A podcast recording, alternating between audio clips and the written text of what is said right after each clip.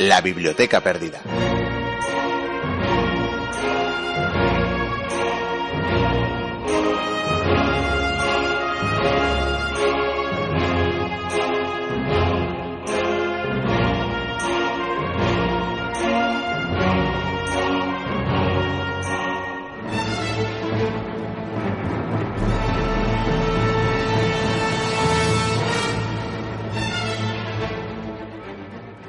Ahora, puesto que se cree que tomó la decisión de enfrentarse a Samos para contentar a Aspasia, parece el momento de preguntar qué artes o qué poder tenía esta mujer, puesto que era capaz de dirigir a su antojo a los principales hombres del Estado y ofrecía a los filósofos la ocasión de discutir con ella en términos exaltados y durante mucho tiempo. Bienvenidas, bienvenidos a la Biblioteca Perdida.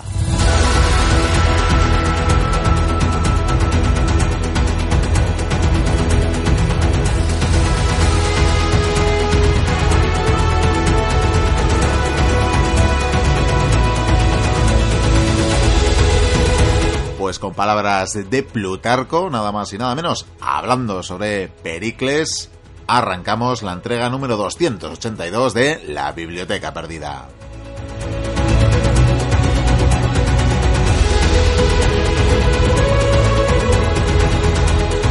Seguimos en marcha tras eh, retomar la temporada la semana pasada, pasado ya, disfrutado el periodo vacacional de varias eh, semanas en el que, según nos contáis, nos habíais echado de menos, nosotros a vosotros también, os lo confesaré, pero bueno, el caso es que ya estamos aquí desde la semana pasada retomando temas, eh, retomando monográficos y hoy además con un día muy, muy, muy especial. En cuanto a contenidos lo vais a ver, tenemos un programa de lo más variado, pero es que además vamos a tener visitas que lo van a hacer como digo, más especial que nunca. Y es que hoy estamos de estreno. Nace una nueva sección, los viajes de Aspasia, de la mano de la historiadora y antropóloga y maravillosa divulgadora, lo vais a ver, María José Noain, a la que tuvimos el placer de conocer en el programa en directo del pasado mes de diciembre en Irún, en Guipúzcoa, en el Museo Romano Oyaso. En esta primera colaboración vamos a hablar con Maríajo Noain precisamente del personaje histórico que le da nombre a su sección. Vamos a hablar, por tanto, de Aspasia de Mileto, una mujer que dio luz a su tiempo, siendo maestra de retórica en la Atenas de Pericles. Hay quien dice, ya lo veremos conversando con eh, Mariajo, que incluso pudo llegar a haber elaborado algunos de esos grandilocuentes discursos del político ateniense. Ya lo veremos. Pero vamos a tener muchas más cosas, como una nueva entrega de Allende los Mares, donde recordaremos un extraño suceso naval ocurrido en el año 1801, durante la campaña de Algeciras y en el marco de las guerras revolucionarias francesas. Dos navíos de línea españoles, el Rey Carlos y el San Hermenegildo, estallaron por los aires tras cañonearse mutuamente. Ambos buques formaban parte de una flota combinada franco-española que era perseguida a través del estrecho de Gibraltar por otra británica. Comentaremos los pormenores del suceso y la leyenda, quizás inmerecida leyenda, que hubo en torno a los mismos. Y por si fuera poco, vamos a tener más cosas, porque entrevistamos a nuestro amigo Pera Cardona con motivo de la reciente publicación de su nuevo libro, Segunda Guerra Mundial, 10 historias apasionantes. Bastante concreto, ¿verdad? El título no engaña, lo publica junto con Laureano Clavero, una vez más, y lo hace con ediciones oblicuas. Vamos a aprovechar para repasar con él algunas de las historias que aborda en el libro, como por ejemplo los intentos de fuga del célebre castillo de Colditch o las implicaciones de la mafia en el transcurso de la Segunda Guerra Mundial con personajes de la talla de Lucky Luciano o Caloiro Vicini. Y para terminar, vamos a recuperar un audio de hace unas cuantas temporadas en el que presenciamos o incluso protagonizamos un duelo samurái con todo el ritual que esto conlleva variado a más no poder, así que ya veréis cuánto da de sí el programa de hoy.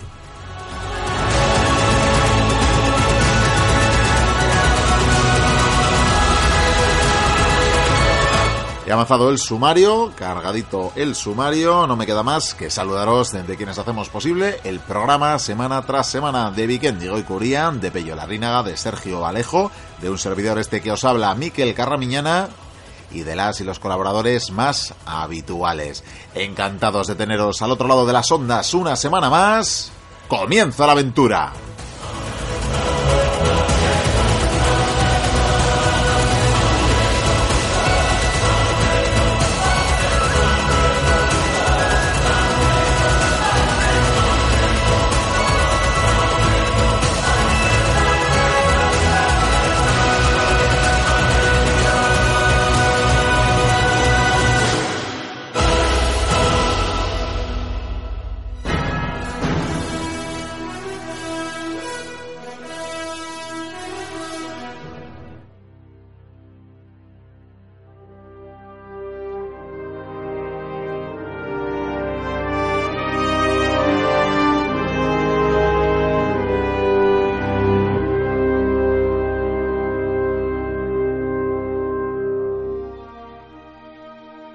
Seguimos hablando de historia, continúa la biblioteca perdida y vamos a sumergirnos ya, vamos a inaugurar un nuevo espacio, una nueva sección que os anunciábamos en el sumario del programa, esperada por muchas y muchos eh, de los mochuelos, sobre todo, sobre todo, quienes pudieron acudir al eh, programa en directo que celebramos allá por el mes eh, de diciembre del pasado año, hace muy poquito, por tanto, ya sabéis que estuvimos eh, muy bien acogidos, en muy buena compañía en el Museo Romano Oyaso, en Irún, en Guipúzcoa, y allí a quien tuvimos en la mesa con eh, los bibliotecarios, pues a María José Noain, historiadora, arqueóloga y responsable además de programación y comunicación del Museo Yaso y bueno, también gran eh, divulgadora a través de diferentes eh, medios, también el radiofónico y ya dijimos en su momento que estaríamos encantados de volver a tenerla en los micrófonos de la Biblioteca Perdida y aquí la tenemos. Eh, Maríajo, bienvenida a la biblioteca otra vez. Gracias, gracias por la presentación y sobre todo gracias por la invitación.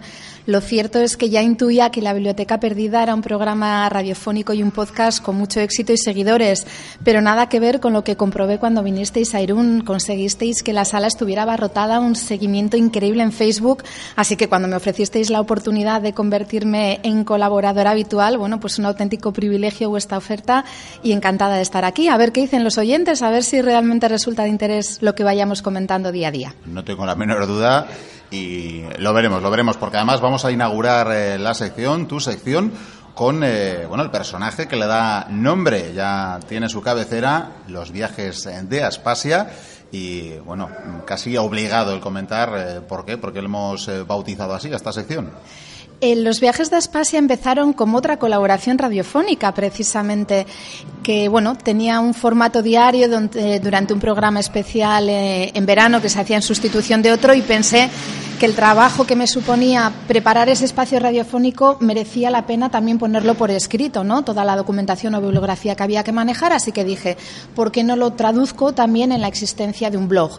Empezó, por tanto, coordinando, la, como digo, el espacio radiofónico con cada uno de los semanales que publicaba. El espacio radiofónico desapareció hace ya bastante tiempo, pero el blog siguió con su andadura y, bueno, pues cada viernes o cada 15 días intento proponer un tema cultural, aunque la arqueología y la historia es el tema al que me dedico y el que más me apasiona, hablo también de otras cuestiones que van más allá, como puede ser la literatura, el cine, y siempre en formato de viaje. Intento que haya un hilo conductor entre cada recomendación cultural y la siguiente, muchas veces desplazándonos de ciudad en ciudad. A la hora de titular lo que hoy un día es un blog, lo que hace tiempo empezó como espacio radiofónico, eh, quería que la palabra viaje estuviera presente porque, como decía, iba a ser el leitmotiv principal Quería ser posible que tuviera un nombre de mujer, porque el tema del género en la historia me interesa especialmente, y a ser posible que fuera bien un personaje mitológico o un personaje histórico. Y como desgraciadamente las mujeres han tenido una presencia, bueno, bastante ninguneada a lo largo de la historia, sobre todo en la prehistoria y en la antigüedad, que son las épocas en las que más trabajaba, tampoco había tantas opciones a la hora de escoger una. Y concretamente fue mi hermano Santiago, tengo que decirlo porque una vez no lo dije y después me lo recriminó, me comentó, ¿por qué no hablas de Aspasia, ¿no? que fue una mujer impresionante de la Atenas del siglo V antes de Cristo? Así que a partir de ahí le dediqué el nombre del blog.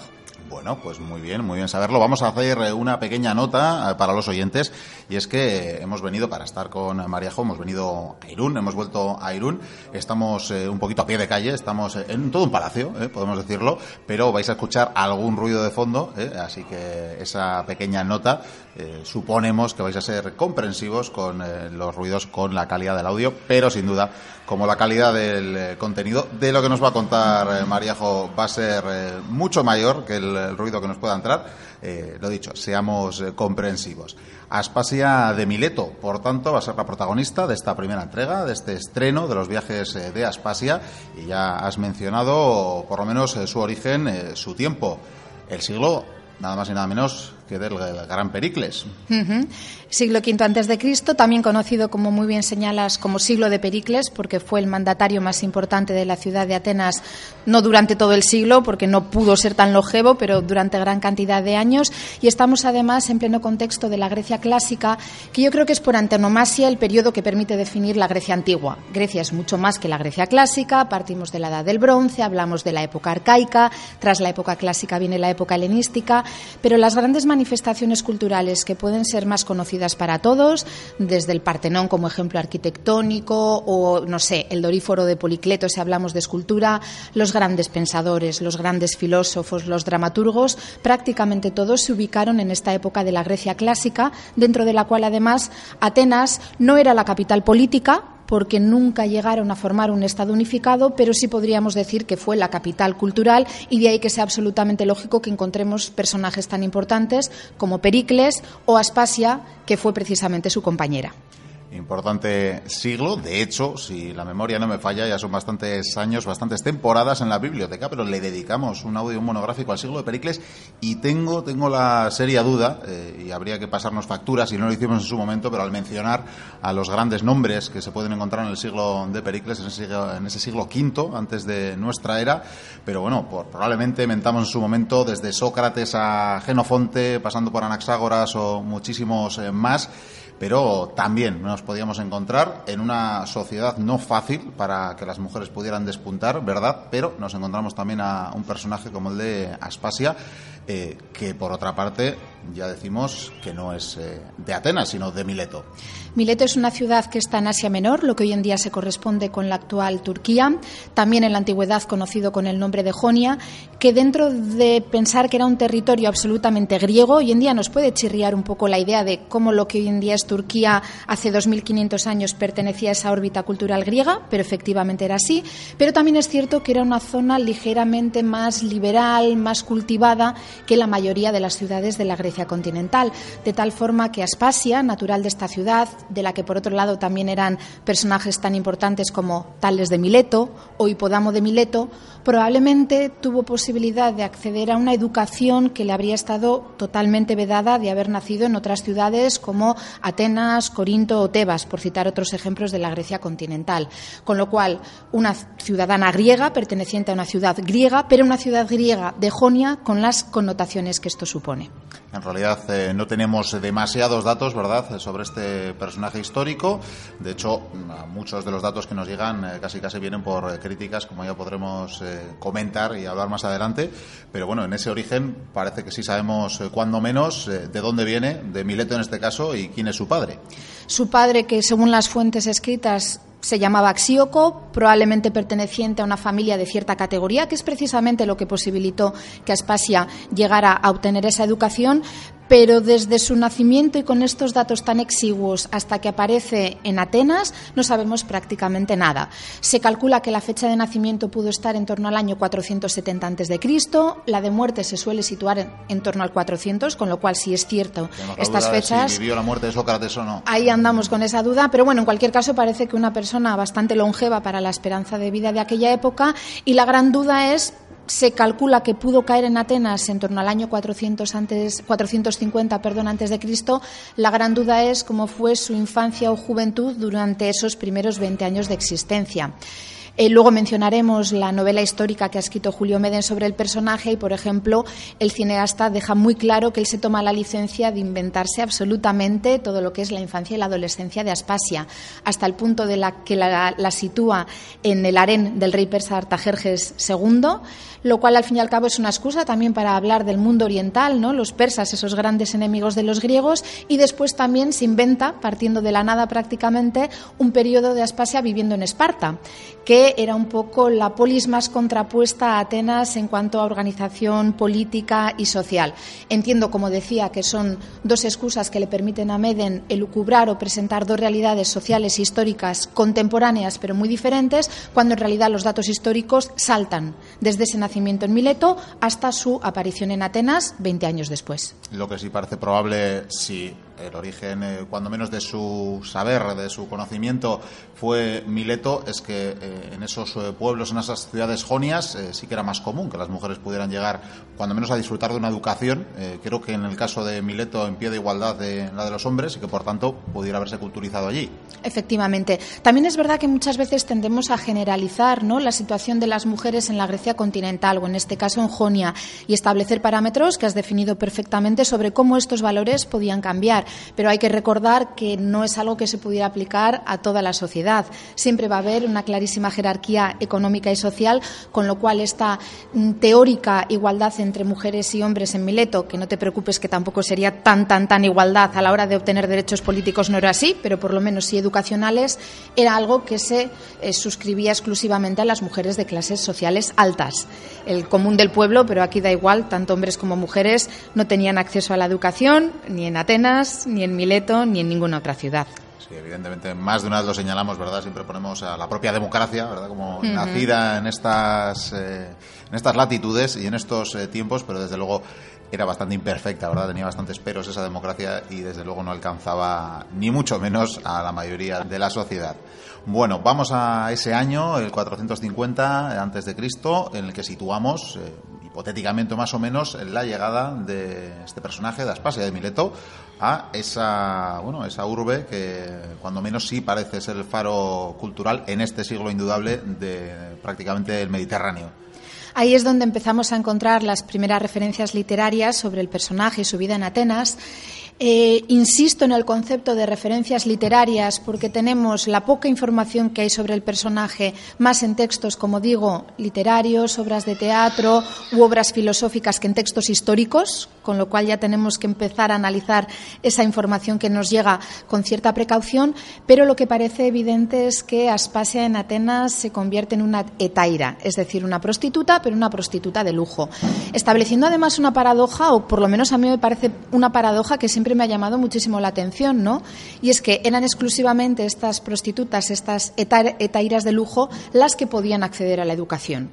Bien, es verdad que ya hemos explicado que Aspasia pudo ser educada en Mileto en unas circunstancias de el acceso a la educación diferentes a la de la Grecia continental, pero una vez asentada en Atenas es una extranjera con lo cual no tiene derechos sociales ni jurídicos de ningún tipo. Viene ya formada y bien educada, pero en un contexto social y, como digo, jurídico eh, que no le va a permitir un acceso a la cultura o a la esfera pública de la vida de la Atenas de, de aquella época pero siendo Taira, siendo prostituta, sí le está permitido ese acceso a la vida pública, puede codearse con los personajes más importantes de su época, probablemente así conoció a Pericles, hizo amiga personal de otros personajes importantísimos como Fidias, como Alcibíades, como Platón o Sócrates, y curioso, como digo, esa paradoja de algo que hoy en día desgraciadamente está tan denigrado ¿no? como la, la prostitución o la figura de una prostituta, eran los mismos personajes femeninos que podían podían tener ese acceso a las esferas públicas.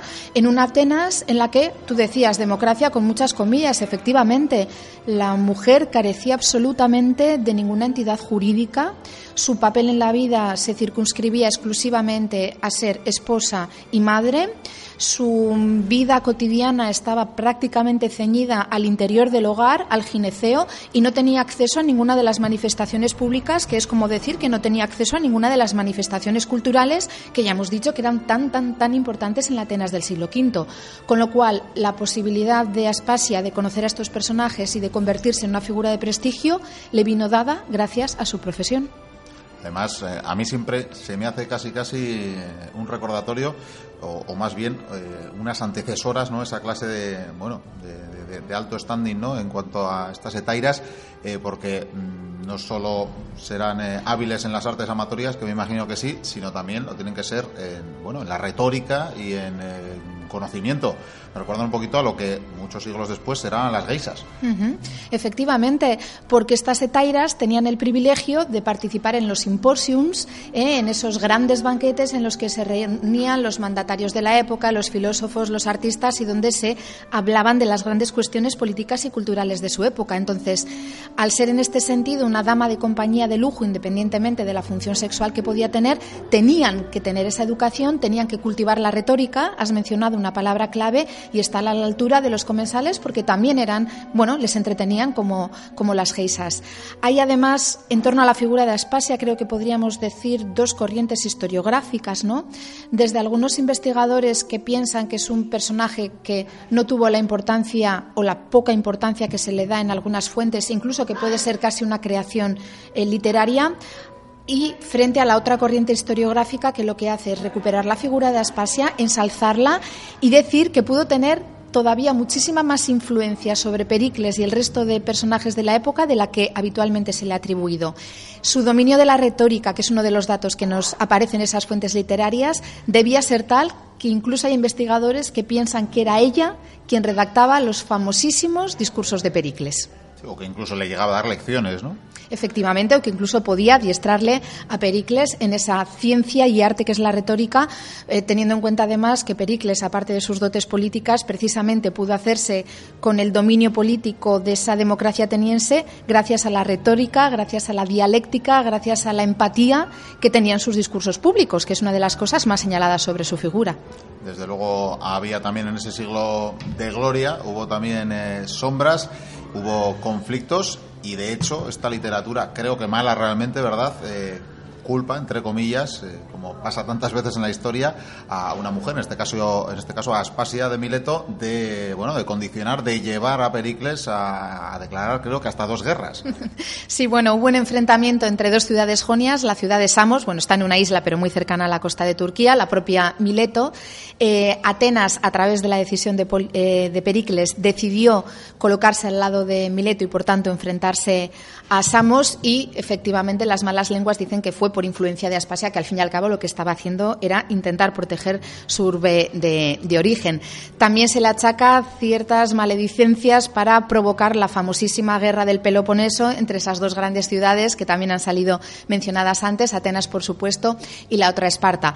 Pero dentro de esa corriente historiográfica que intenta recuperar la figura de Aspasia y darle su digno lugar, también hay autores que piensan que todo esto no son más que, podríamos decirlo de una forma común, cotilleos que se, inventan los historiadores o los literatos de esa época para efectivamente dar la mala prensa a la mujer. Incluso hay una posibilidad de que Aspasia no fuera etaira, no fuera prostituta, sino que fuera una mujer libre, aunque no fuera ciudadana ateniense, que no solamente fuera compañera de Pericles, sino que incluso pudiera casarse con él, porque Pericles se divorció de su primera mujer. De hecho, sabemos que tuvieron un hijo juntos, Aspasia y Pericles, de nombre también Pericles, Pericles II o Pericles Junior, si quieres.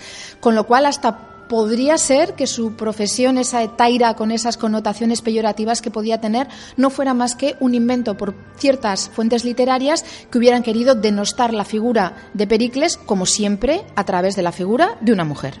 Claro, que entiendo además que tampoco sería común, porque creo que encontramos en, eh, bueno, en ese género de la, no sé si llamarlo ya sátira o protosátira, que ya podemos encontrar entre los autores eh, clásicos, se la menciona y de ahí tenemos muchas de estas menciones a mala fe, que podemos decir, ¿no? Pero me imagino que tampoco sería muy habitual que las mujeres eh, fueran objetivo de esas críticas, ¿no? Eso ya nos diría ya la trascendencia, la importancia que puede tener Aspasia. ¿Cómo solemos decir? Que hablen de mí aunque sea mal, es el refrán, ¿no? Pues en este caso se podría aplicar, efectivamente. Hay tantas, tan pocas mujeres que pueden acceder a la historia con mayúsculas de las que nos pasan información, que aparecen descritas. Bueno, tenemos algunos personajes, Lisístrata, tragedias, las comedias de Aristófanes, pero en general su presencia es tan poco habitual que efectivamente ya el hecho de que Aspasia aparezca, aunque sea para denostar su figura o para acusarla de haber malmetido a Pericles para emprender esas guerras, ya puede ser un punto a favor.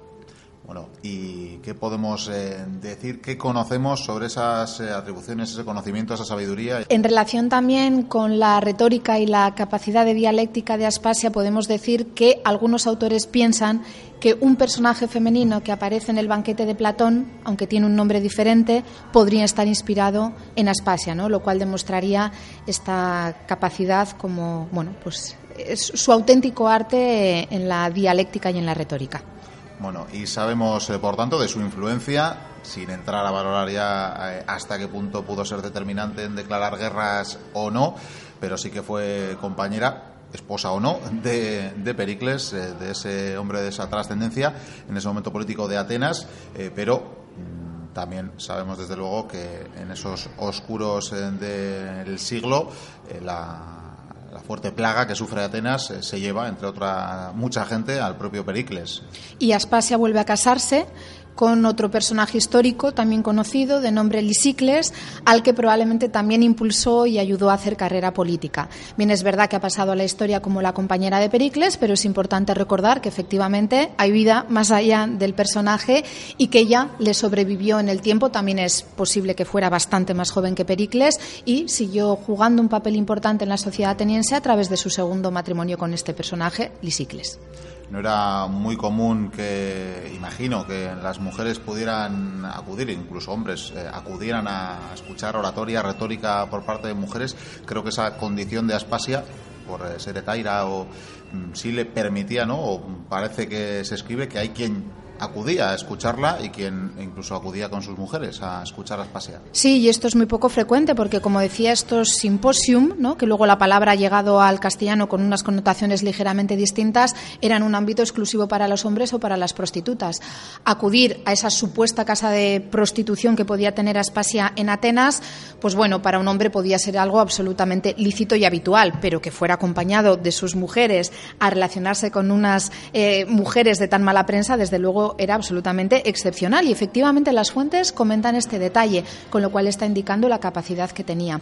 Antes que mencionaba, por otro lado, eh, el banquete de Platón, hay que recordar también que el método filosófico de Sócrates es el diálogo, es intentar que sus discípulos lleguen a sus propias conclusiones a través de la pregunta, no dar la información ya hecha, sino que el propio diálogo, la propia discusión, la propia conversación nos haga pensar para poder llegar a nuestras propias conclusiones, ¿no? Y eso es al fin y al cabo también la retórica, no solamente el arte de lanzar un discurso que sea un monólogo en el que eh, Aspasia podía ser una gran experta, sino la capacidad del diálogo, de establecer una comunicación en la que no solamente a través de lo que afirmas, sino también a través de las preguntas que haces estás incentivando esa comunicación tan rica que parece ser que es la que se establecía en torno a la figura de nuestra protagonista de hoy precisamente has eh, comentado al principio que entre esos grandes nombres del siglo y entre esas amistades, entre ese círculo con el que podían contar tanto Aspasia como Pericles, eh, estaban filósofos de la talla del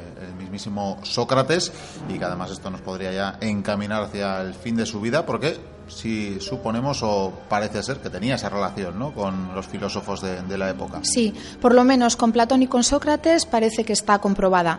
Hay un cuadro muy bonito, romántico, no es griego en absoluto, pero que se titula Sócrates acudiendo a la búsqueda de Alcibíades a casa de Aspasia. O sea que fíjate que también en la historia del arte ha quedado constancia de esta relación.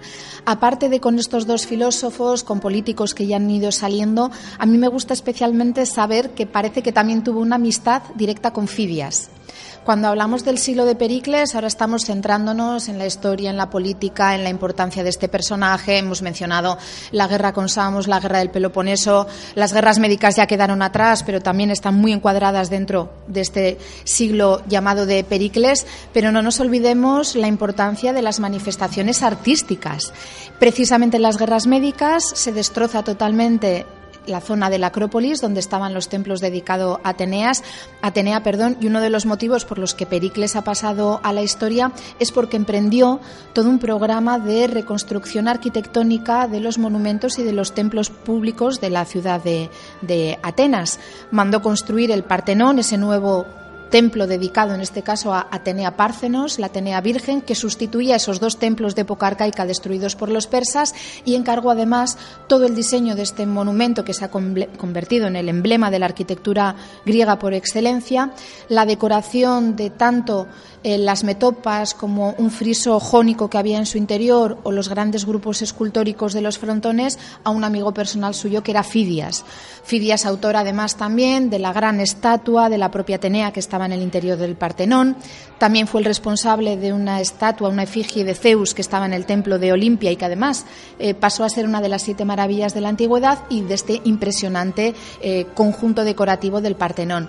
Entonces, imaginar que esa amistad de Fidias y Pericles no se quedaba ahí, sino que también implicaba Aspasia. Hay otro cuadro, me estoy acordando ahora de Alma Tadema, precioso, un pintor romántico que recrea la antigüedad, que, que, es fantástico para imaginarnos estos mundos en los que representa una visita de Pericles a la parte superior del friso del Partenón, donde en ese momento Fidias está ejecutando el friso jónico con andamios y está acompañado de Aspasia. ¿No? Es una recreación, vuelve a ser del siglo XIX, como el otro cuadro que he mencionado, pero imaginar también ese contacto directo de Aspasia, no solamente con los personajes importantes, sino también con los artistas de su época, esa amistad con Fidias a mí es algo que, que me conmueve especialmente desde luego esa eclosión eh, cultural, esa Atenas que vistió de largo ese siglo V, después de épocas de destrucción, después de abandonar incluso la ciudad, ¿verdad? en esos contextos eh, de guerra y esos tiempos eh, que vivió una mujer tan eh, especial, probablemente, pero de la que tampoco sabemos como Aspasia. No sé si hay posibilidad, si podemos soñar con que algo, mm, no sé, claro, me imagino que, que, un yacimiento cualquiera no nos va a aportar nada, ¿no? Pero no sé si podemos soñar con un futuro donde sepamos algo más de Aspasia Mileto. Siempre queda la esperanza de que en algún texto, de que en la excavación de alguna biblioteca hayan sobrevivido pergaminos o papiros que nos hablen de este personaje, pero es, es muy complicado. En principio, casi todas las obras clásicas las conocemos por copias medievales que sobrevivieron en las bibliotecas de los monasterios. Esa fuente de información ya está explotada. Es muy raro que de repente aparezca un texto.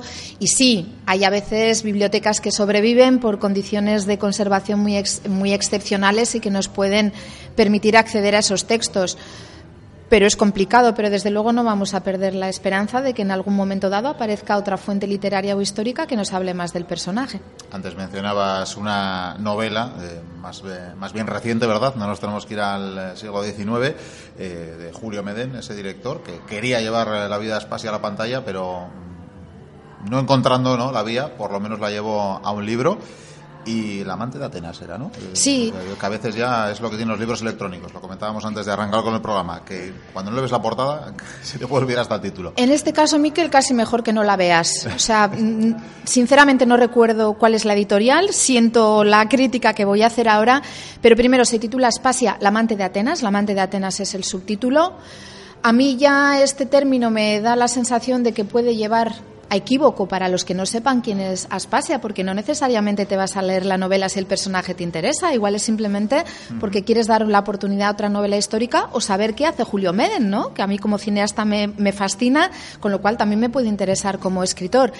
Pero es que a ese subtítulo se le suma la portada en el que aparece una joven muchacha de espaldas con una túnica que se desliza y deja asomar el hombro y la espalda, eh, una escena de mar que aparece al fondo, pero no te diré que parece la portada de una novela erótica, pero sí de casi más de una de Corín Tellado, no sé cómo decirte. Han escogido una escena de novela romántica más que de novela histórica y bueno, me parece una pena porque si no conoces muy bien a qué te estás enfrentando entre el subtítulo y esto, y es cierto, efectivamente, Meden tenía la idea de rodar una película. Imagínate qué gran producción tendría que ser y qué presupuesto para poder recrear la Atenas del siglo V antes de Cristo, ¿no? Por mucho que hoy en día el Photoshop en las pelis sirva para montar el Partenón y todo lo que haga falta, era una gran producción y parece ser que no consiguió la financiación necesaria o el proyecto, por lo que sea, pues no llegó a buen puerto porque no era el momento pero pasó un tiempo en Nueva York estudiando a fondo el personaje, documentándose en las mejores bibliotecas de esta ciudad,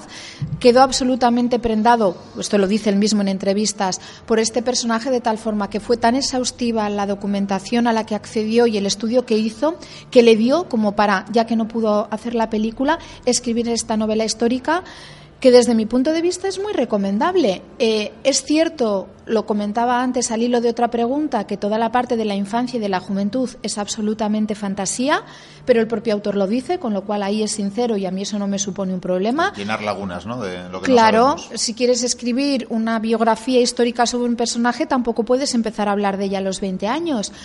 Viene muy bien, como decía, para recrear un poco cómo podía ser el mundo persa, ese oriente, incluso más allá de Mesopotamia, un mundo lleno de lujos y fastos en la corte, muy diferente de la sobriedad que tenían los griegos.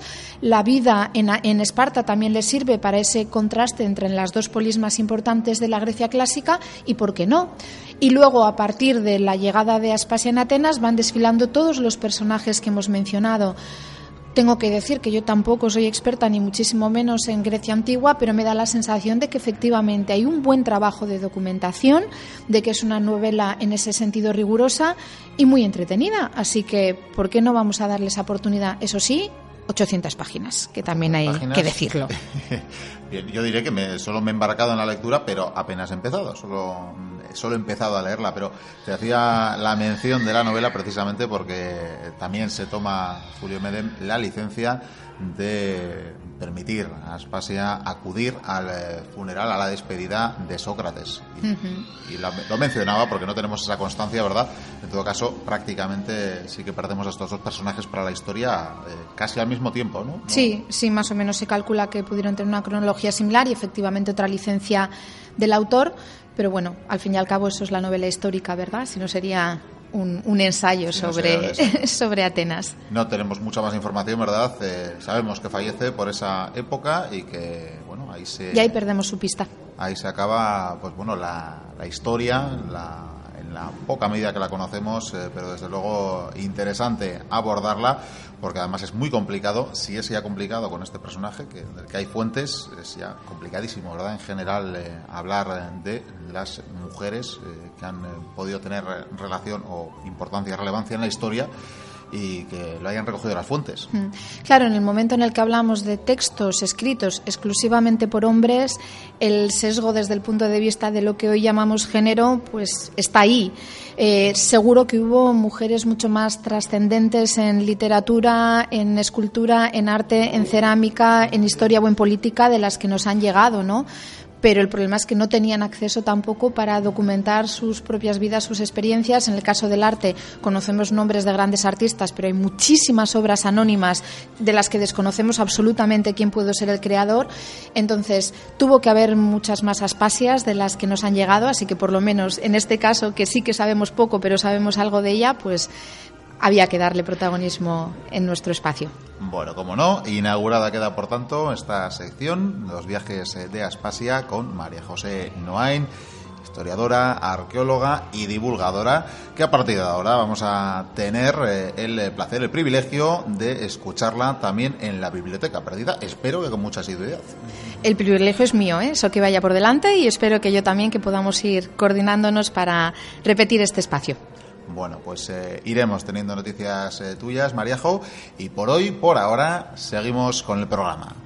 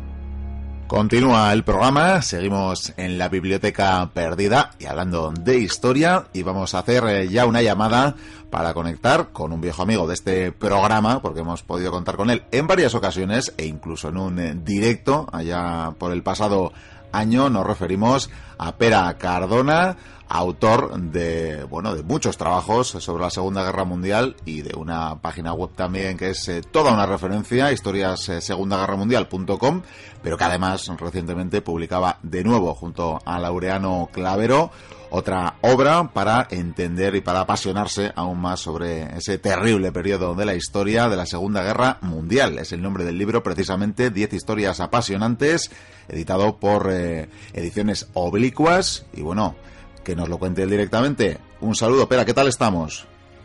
Caixo, Miquel, ¿qué tal? ¿Cómo vamos? Muy bien, gracias. Encantado de tenerte otra vez en la biblioteca. Hacía tiempo, te nos estaba resistiendo últimamente, pero por fin te tenemos otra vez y en este caso además con otro libro bajo el brazo. Pues sí, señor, con Segunda Guerra Mundial, 10 historias apasionantes. Eh, junto a Laureano Clavero hemos hecho, eh, hemos recogido 10 historias, una, unas un tanto desconocidas, otras investigación de campo de Laureano en Argentina y, finalmente pues las hemos compilado para, para que salga este pequeño libro bastante ameno de leer. Y la verdad es que nos ha sorprendido mucho porque en 15 días se ha agotado la primera edición. Están tirando la segunda edición ya que saldrá esta semana al mercado y bueno pues ahí estamos bueno, sigue, sigue suscitando interés. Recordarán eh, los oyentes que, bueno, hace, hace no tanto, hace un año, ya no recuerdo la fecha exactamente, te estábamos entrevistando por eh, ese diario de Peter Brill que también tuvo, bueno, pues eh, muchísimo interés por parte de los lectores, una buena acogida.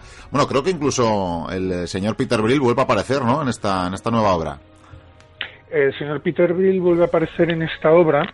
Eh, Laureano le ha dedicado un capítulo en el cual explica cómo, cómo, cómo encontramos, cómo se encontró al piloto, todo el proceso que se llevó para poderle hacer la entrevista, eh, cómo, cómo fue la entrevista en sí en el domicilio de, de Peter y bueno, se sueltan también un par o tres de datos que habían quedado descolgados del libro y, bueno, es, es, un pequeño homenaje final que se le hace a la, a la figura de Peter Brill y desde luego lo comentábamos, un periodo de la historia terrible, realmente terrible, del que además no ha pasado tanto tiempo, pero que sin embargo tiene tantas historias que contar, tiene tantas curiosidades, tiene tantas historias apasionantes que realmente suscitan el interés entre la gente, ¿verdad?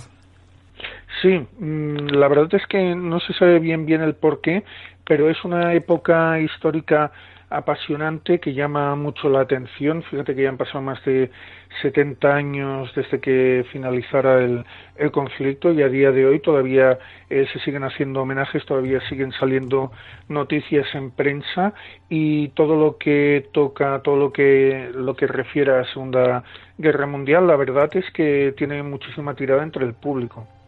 Bueno, y con eh, historias como estas además es muy fácil acercarse a, la historia, al conflicto de la Segunda Guerra Mundial porque tiene episodios tan apasionantes como estas diez historias que nos habéis eh, traído, Laureano Clavero y tú, Pera, y te vamos a pedir, si no es mucho pedir, que nos desgranes o por lo menos nos, eh, bueno, nos esboces, ¿no? Algunas, algunas de estas historias apasionantes que nos habéis traído y bueno, claro, desde luego dejando ahí ¿no? el interés para que los oyentes puedan convertirse en lectores también y profundizar en las mismas. Pero a ver si nos puedes contar, por ejemplo, por ejemplo, creo que un episodio lo dedicáis eh, a ese bueno, no sé cómo llamarlo, misterioso castillo de Colditz, porque llegó a ser una prisión de alta seguridad, ¿no? Para los nazis.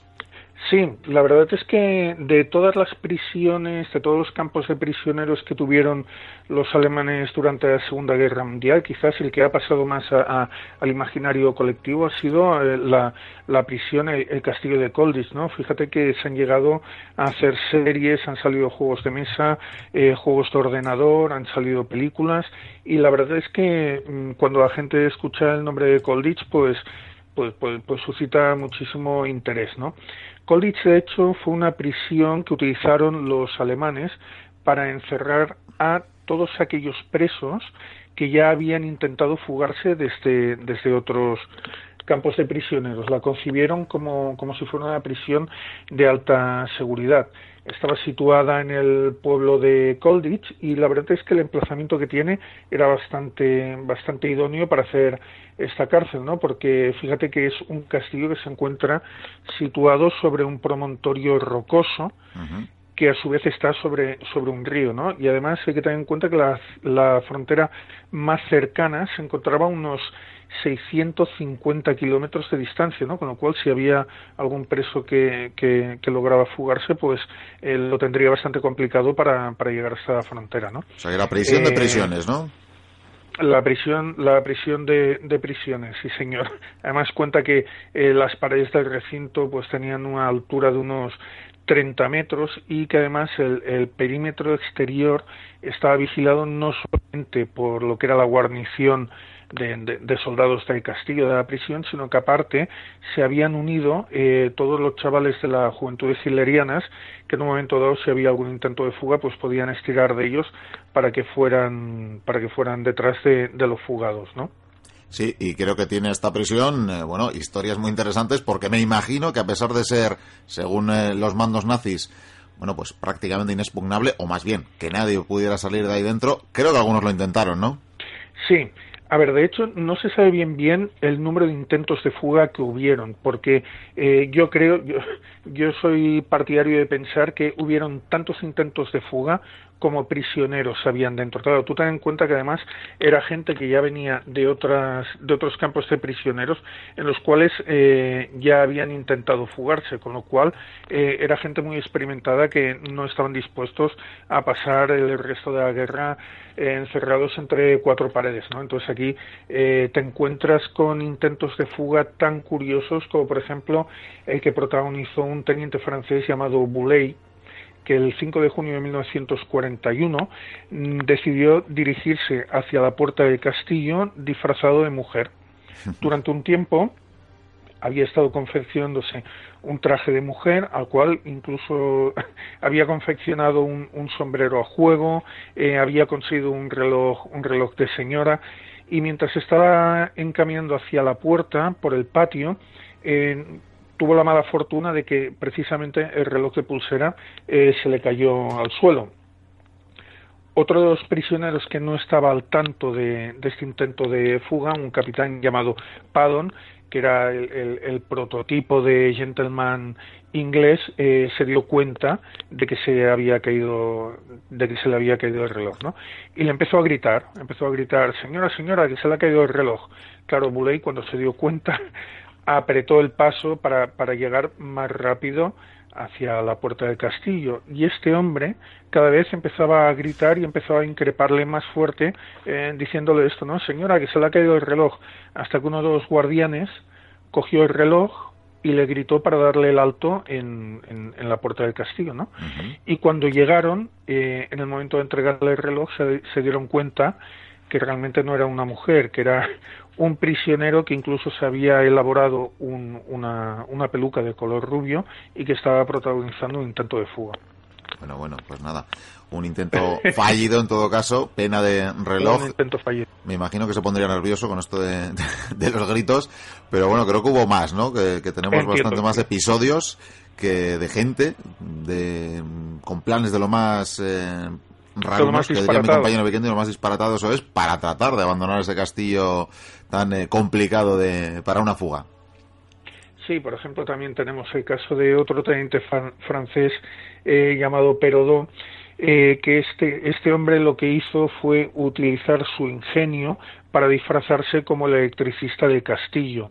Entonces, eh, para, para, poder llevar a cabo su intento de fuga, eh, se disfrazó eh, de forma idéntica a cómo iba vestido el, electricista. Incluso logró reproducir eh, fielmente la caja de herramientas, las gafas, la gorra, eh, la americana. incluso llegó a, a, a, suplantar la bufanda del, del, del propio electricista. ¿no? Entonces, un buen día por la noche fundió los plomos y mientras el, electricista verdadero era avisado para que entrara dentro del castillo a arreglar la avería, él se cruzó por medio del patio con la caja de herramientas en dirección hacia el cuerpo de guardia, ¿no? Y cuando llegó al cuerpo de guardia y ya estaba a punto, a punto, a punto de salir por la puerta, el último guardia le dio el alto.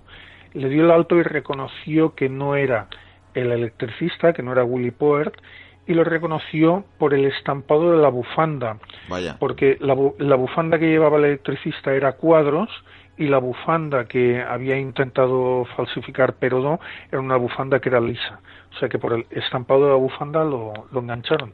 Hay que tenerlo muy en cuenta, si hay que fugarse de alguna prisión nazi, eh, hay que si algún día tenéis que fugar, Claro, exactamente, si os tenéis que fugar de algún castillo nazi, sobre todo la bufanda. claro, claro, la recreáis bien, con sus patrones debidamente. si no, no, no hay manera. Bueno, más disfraces. Creo que, que lo han intentado con disfraces, o que lo intentaron con disfraces de todo tipo, ¿no? Incluso suplantando un mando, ¿por qué no? Sí, mira, un- otro teniente británico llamado Michael Sinclair se propuso disfrazarse como uno de los sargentos llamado Fritz Rottenberger, eh, que era eh, el, encargado principal de, de la Guardia del Castillo, ¿no? Hay que tener en cuenta que además, eh, bueno, si os conectáis a mi página web y veis las, las fotografías del sargento y de Michael Sinclair, la verdad es que se parecían un huevo a una castaña pero el llamado Comité de Fugas, que era un grupo de reclusos que se encargaba de diseñar los planes de fuga y aparte de esto de poder eh, darles todo el material eh, necesario a los fugados para, para realizar el intento, estuvo trabajando hasta la extenuación y llegaron a falsificar eh, me parece que fueron 15 bigotes, 15 bigotes, hasta que dieron con, con el mostacho, con un mostacho bastante peculiar que era el que llevaba este sargento. Entonces, la idea era que eh, el teniente Michael Sinclair se vistiera como el sargento y un día por la noche fuera por todos los puestos de guardia que habían en el patio del castillo para ir relevando a todos los soldados que habían irlos enviando hacia el cuerpo de guardia con el objetivo de dejar un pasillo abierto para que tanto él como un grupo de reclusos llegaran hasta una de las puertas que daban eh, acceso a la, a la parte exterior del castillo, ¿no? Y estuvieron a punto, a punto, a punto de lograrlo. Lo que pasa es que el, el guarda que había en, en esta puerta se negó a abandonar su puesto estuvieron discutiendo durante un buen rato. Eh, Michael Sinclair perdió los nervios, empezó a increparlo, a insultarle, a gritar y con todo el follón que se montó llegó el auténtico sargento. Que claro, cuando se lo encontró de cara, eh, supongo que se debía de quedar bastante alucinado. Sí, ese Pero me en suena. todo el diría. barullo que se montó sonó un disparo. Exactamente. Con todo el barullo que se, que se montó sonó un disparo de uno de los soldados que, eh, que había disparado a, a Michael Sinclair, ¿no? Y ahí fue cuando se acabó el, el intento de fuga. Bueno, bueno, está claro que sencillo no era, pero claro, si no valía con los disfraces, había que intentarlos de otra manera, ¿no? Eh, exactamente. Mira, esta es la, la, la última que te voy a relatar de, castillo de, las fugas del, de intentos de fuga del castillo de Colditch.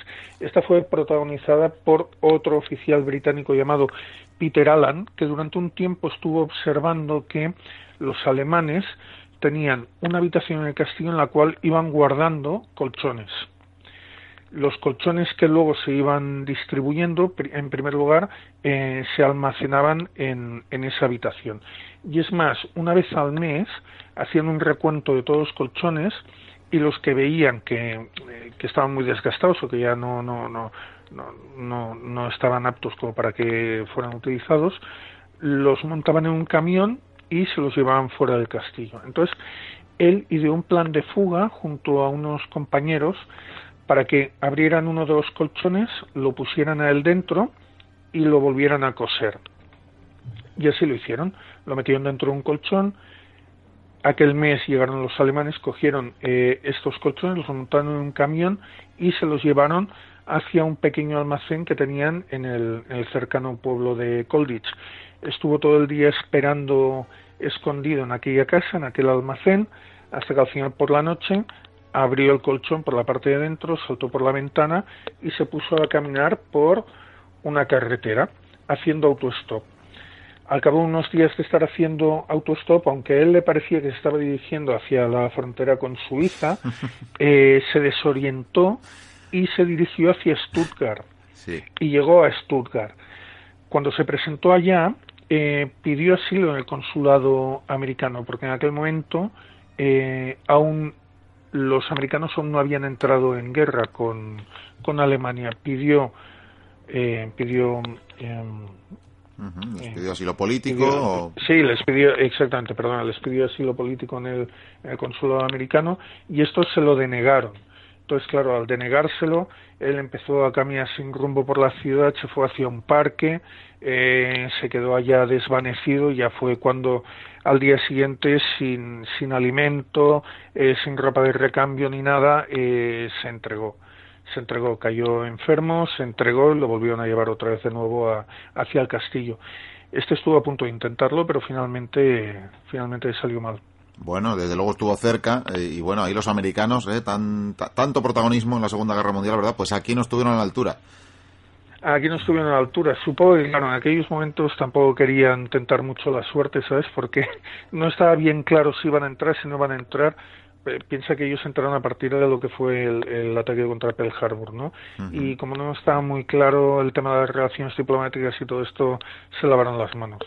Bueno, bueno, pues eh, hasta aquí estas historias, que hay más eh, en este libro. Muy bien. Pera Cardona y Laureano Clavel, tenéis, tenéis más historias sobre esta prisión de, bueno, esta fortaleza prisión de los nazis de Colditch, que yo creo que además es el arquetipo, ¿verdad? En películas, en ilustraciones, ¿no? De, esa, de esa prisión de la Segunda Guerra Mundial donde los nazis eh, hacen no se sabe qué, ¿verdad?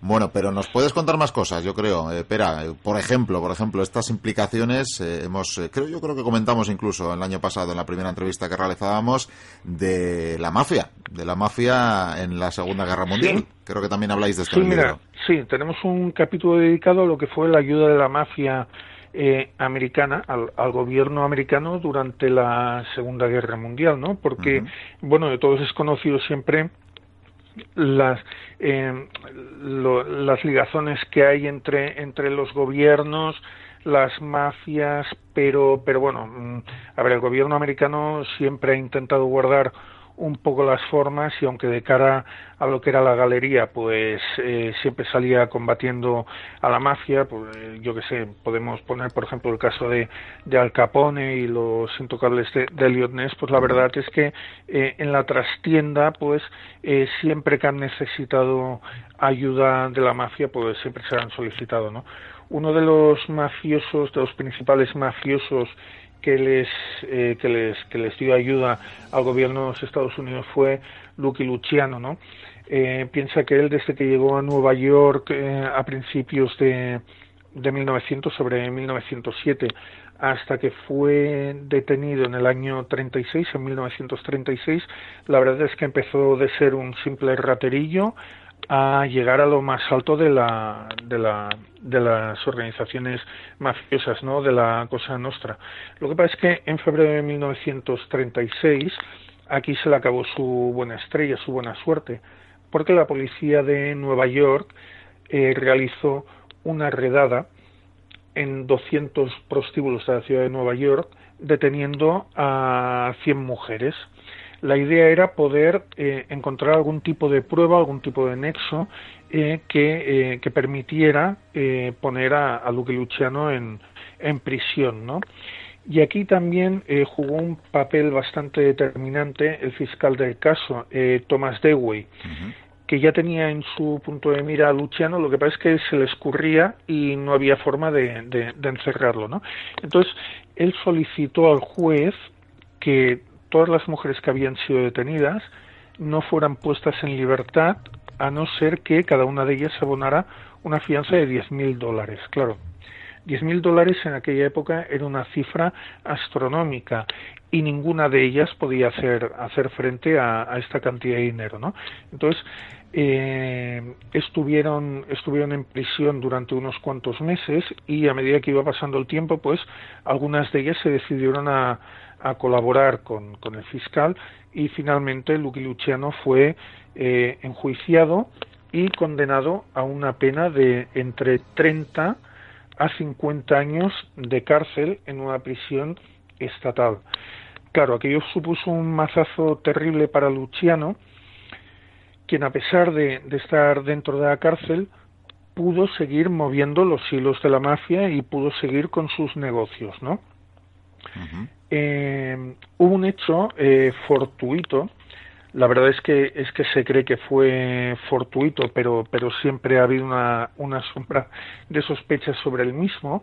Eh, cuando un transatlántico francés llamado el, SS Normandie, que se encontraba fondeado en un en uno de los muelles de Manhattan, sufrió un incendio.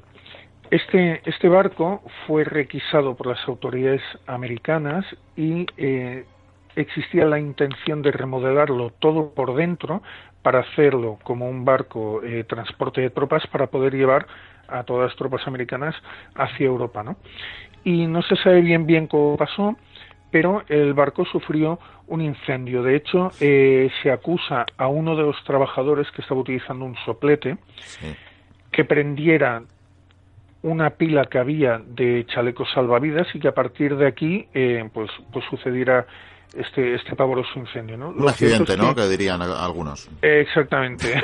Lo hicieron lo hicieron parecer un accidente no entonces eh, claro el barco quedó del todo inservible no se pudo utilizar pero esto disparó entre la opinión pública el miedo a que hubieran o espías alemanes o a que la propia mafia estuviera saboteando eh, todas estas equipaciones de guerra en los, en los puertos americanos. ¿no? Entonces, claro, eh, como, como bien sabes, si tú quieres controlar lo que pasa dentro del puerto, claro, lo, lo, primero que tienes que ir a hacer es ir a hablar con el amo del puerto. Y en aquellos momentos los amos de los puertos americanos eran los mafiosos. Y en concreto en el de, en, el de Manhattan, el amo de aquel puerto era Lucky Luciano. Lucky Luciano eh, se le propuso eh, se le solicitó ayuda para que no hubieran más sabotajes en los puertos americanos y él solicitó a cambio eh, la libertad.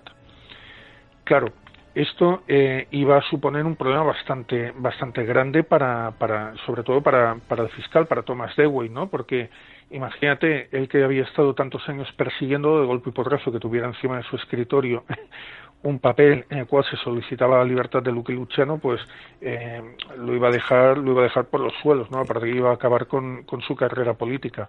Entonces, eh, Thomas Dewey eh, llegó a un compromiso con Lucky Luciano, que fue que lo iban a poner en libertad una vez acabada la guerra, pero a cambio de esto, él se comprometía a exiliarse a Sicilia y a no regresar nunca más a Estados Unidos. Y así fue una vez que acabó la guerra eh, Lucky Luciano eh, fue llevado hasta Sicilia, se expulsó de Estados Unidos, llegó a Sicilia y una vez en, en, Sicilia, bueno, pues allá continuó con todos sus negocios ilícitos, pero no volvió a pisar jamás Estados Unidos. Bueno, pues ahí tenemos esa, ese papel y ese frustrado fiscal, me temo, pero oye, tuvo su papel. También precisamente en Sicilia es un escenario donde esa operación Husky, ¿verdad?, tuvo mm, gran importancia en, en, la propia, en el propio desarrollo de la Segunda Guerra Mundial y en la invasión aliada. Claro, porque tú piensas que Sicilia era territorio, era territorio hostil para, para los americanos, entre otras cosas, porque la mafia era muy fuerte dentro de, la isla, ¿no? Entonces, claro, eh, dentro de, de, Sicilia no se movía nada, allá nadie respiraba si no era eh, con permiso de los, de los jefes mafiosos locales, ¿no? Eh, justo antes de lo que fue la, la, la, invasión, la operación Husky, antes de que se, de que se realizara, hubo un grupo de cuatro o cinco em, oficiales americanos que fueron entrenados y a los cuales se les dio un listado con todos los nombres de mafiosos y con todos los nombres de eh, personas o de personajes que habían estado encerrados en la cárcel y que se suponía que tenían eh, relación con la mafia, ¿no? De tal forma que eh, justo cuando desembarcaron en, en, Sicilia, lo único que tuvieron que hacer fue eh, tirar de este listado, ir buscando a toda esta gente, ir solicitándoles ayuda. fíjate hasta qué punto la clave que tenían para contactar con ellos eh, el, nombre que les daban era el de Lucky Luciano. Cuando uno de estos oficiales encontraba a uno de estos contactos, se le acercaba a la oreja, le decía el nombre de Lucky Luciano y automáticamente se abrían las puertas del cielo, ¿sabes? Les dejaban pasar por todos lados, les daban eh, todo lo que necesitaban, eh, yo qué sé, les daban alojamiento, les daban la comida, les permitían utilizar los animales y lo más importante de todo, no les robaban y les dejaban seguir avanzando muy importante, muy importante. Creo que además en Sicilia también nos encontramos con un personaje de la mafia que, bueno, no sé hasta qué punto ya es más leyenda, ¿no? Pero, pero se cuentan cosas increíbles de Calogero Vicini. Sí, sí, sí, sí. Además, este es, eh, si veis una fotografía del, del sujeto en cuestión, es que es el típico padrino, ¿sabes? De unos 60 años, eh, regordete, con los pantalones cogidos por tirantes, ¿sabes? Como los típicos mafiosos que aparecen en la película del Padrino, pues, pues algo, algo idéntico. Este, eh, este además era un jefe local bastante famoso y claro, tenía en sus manos las llaves para que los americanos pudieran llegar a, muchos sitios sin tener sin tener muchos contratiempos, ¿no? Por así decirlo. La forma de cómo, cómo le hicieron saber eh, que tenía que apoyar a los americanos es bastante curiosa, ¿no? Porque este hombre eh, vivía en el pueblo de Villalba, eh, por la zona central, y además tenía muchísimas tierras, ¿no? Entonces, un buen día, mientras la gente que él tenía a su cargo estaban labrando unas tierras, las sobrevoló un avión americano y dejó caer un pequeño paquete. Entonces, los trabajadores fueron corriendo a ver qué era, cogieron el paquete y lo llevaron hasta la casa donde estaba Calogero. Se lo dieron, lo abrió y al abrirlo se encontró que dentro había un pañuelo de color amarillo que tenía una gran L bordada. Claro, en el momento en que él tuvo en sus manos aquel pañuelo, supo quién le había enviado el, aquel presente, ¿no? Y supo que, como lo habían hecho llegar los americanos, tenía que ponerse a su lado la L era el logotipo de Luciano, de Lucky Luciano. Y con aquel gesto los americanos lo que le estaban diciendo es, hey, al tanto que nosotros estamos de vuestro lado, estamos de vuestra parte, eh, échanos un cable para seguir avanzando y para llegar donde tenemos que llegar. Porque además, fíjate, es curioso, aunque esto nunca se, nunca se, se ha dicho, ¿no? Pero eh, de todas las bajas que hubo durante la, la operación Husky, eh, los americanos fueron los que sufrieron menos. Los que más bajas sufrieron fueron los, los ingleses y los que más problemas tuvieron para desplazarse por dentro de la isla fueron los ingleses, mientras que los americanos eh, la verdad es que no tuvieron tantos problemas para moverse y sufrieron muchísimas menos bajas que ellos. Mira, tenían buenos aliados, está claro, tenían buenos amigos. Exactamente. Y bueno, este caballero creo además asumió un rol incluso de, vamos, de, convencer ¿no? a, la, a la gente, al pueblo de Sicilia, para ponerse al lado de los aliados. Sí, porque aparte eh, piense que también una de las estrategias que utilizaron los americanos eh, que les dio que les dio bastante que, le fue bastante bien fue la de que en cada pueblo que iban liberando cogían al mafiosillo de turno y lo ponían como alcalde. Entonces con aquello eh, ellos se aseguraban que claro, que, que, lo que eran los recursos del pueblo o los recursos del alcalde iban a estar a su favor y que aparte la gente, pues claro, iban a hacer caso a la figura del alcalde, que, que bueno, que era el mafiosillo eh, de turno, que ellos lo habían puesto allá para que para que para que gobernara y para que les ayudara en, en todo lo que necesitaran, ¿no? Lo que pasa es que claro, esto a la larga se desvolvió en su contra, ¿no? Porque quieras que no, una vez que acabó la guerra, claro, se dieron cuenta que eh, lo que era la, estructura del poder en Sicilia la habían entregado a la mafia. porque, porque claro, habían puesto a todos mafiosos en, en, en todos los puestos importantes de, del poder, ¿no? Y se les volvió un poco en contra, claro. Bueno, bueno, pues eh, ya vemos eh, qué historias eh, que alberga esta Segunda Guerra Mundial tan terrible, como decimos, con tantos millones de muertos, pero que tiene historias que rozan, rozan, si no lo son directamente, lo entrañable y que desde luego merecen ser conocidas gracias a títulos como este, Segunda Guerra Mundial, 10 historias apasionantes, Laureano Clavero y Pera Cardona, que tenemos al otro lado del hilo telefónico, ediciones oblicuas, así que no podemos dejar de recomendároslo porque vais a tener, vais a encontrar historias como estas, estas de las que nos ha hablado hoy en la biblioteca y muchas otras más, ¿no? Me imagino que tiene un sinfín de historias como estas que nos has contado, Pera. Sí, hay, hay otras historias como por ejemplo lo que fueron los desembarcos nazis que se hicieron en la zona del Mar de Plata en, en Argentina. Hay una historia muy curiosa también que es la misteriosa carga que llevaba a bordo un submarino alemán, el U-534, eh, cuando acabó la guerra.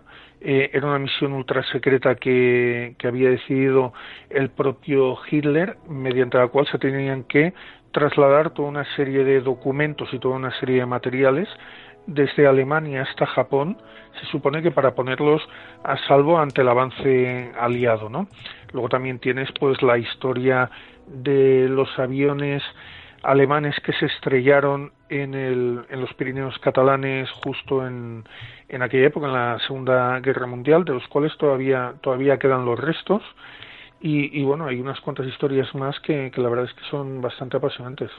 Bueno, pues ya lo habéis oído, ya lo sabéis, si queréis eh, adentraros un poquito más en ese mundo de la Segunda Guerra Mundial, ahí tenéis este título y, como siempre, recomendar, ya la citábamos antes, esa maravillosa página de referencia, historias eh, segunda guerra mundial.com, ahí tenéis, eh, bueno, pues toda, todo el trabajo, toda la recopilación, toda la ingente cantidad de investigaciones y el resultado de las mismas eh, de Pera Cardona y de, bueno, compañeros como Laureano, ¿verdad? Que me imagino que ya estaréis trabajando en algo más, porque ya os habéis convertido en, equipo, ¿no? Colaborador.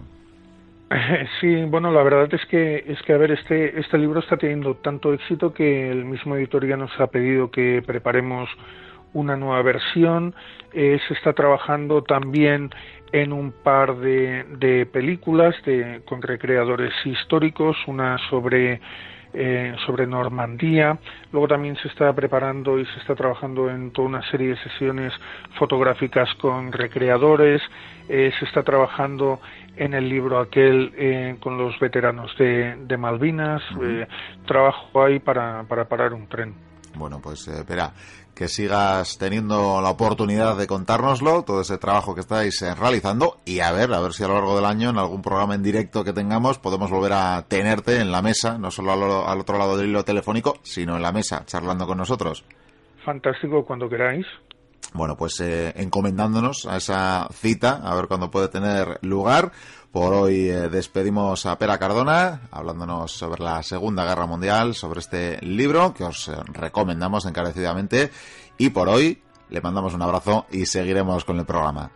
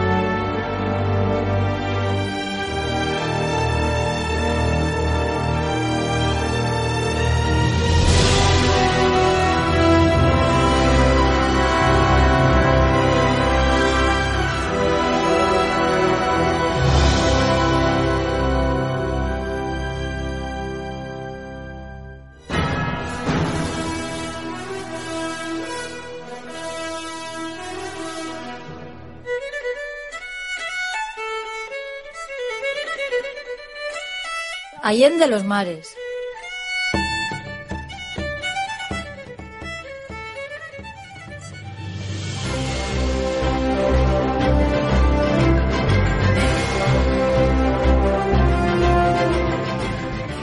Episodios nacionales. Trafalgar.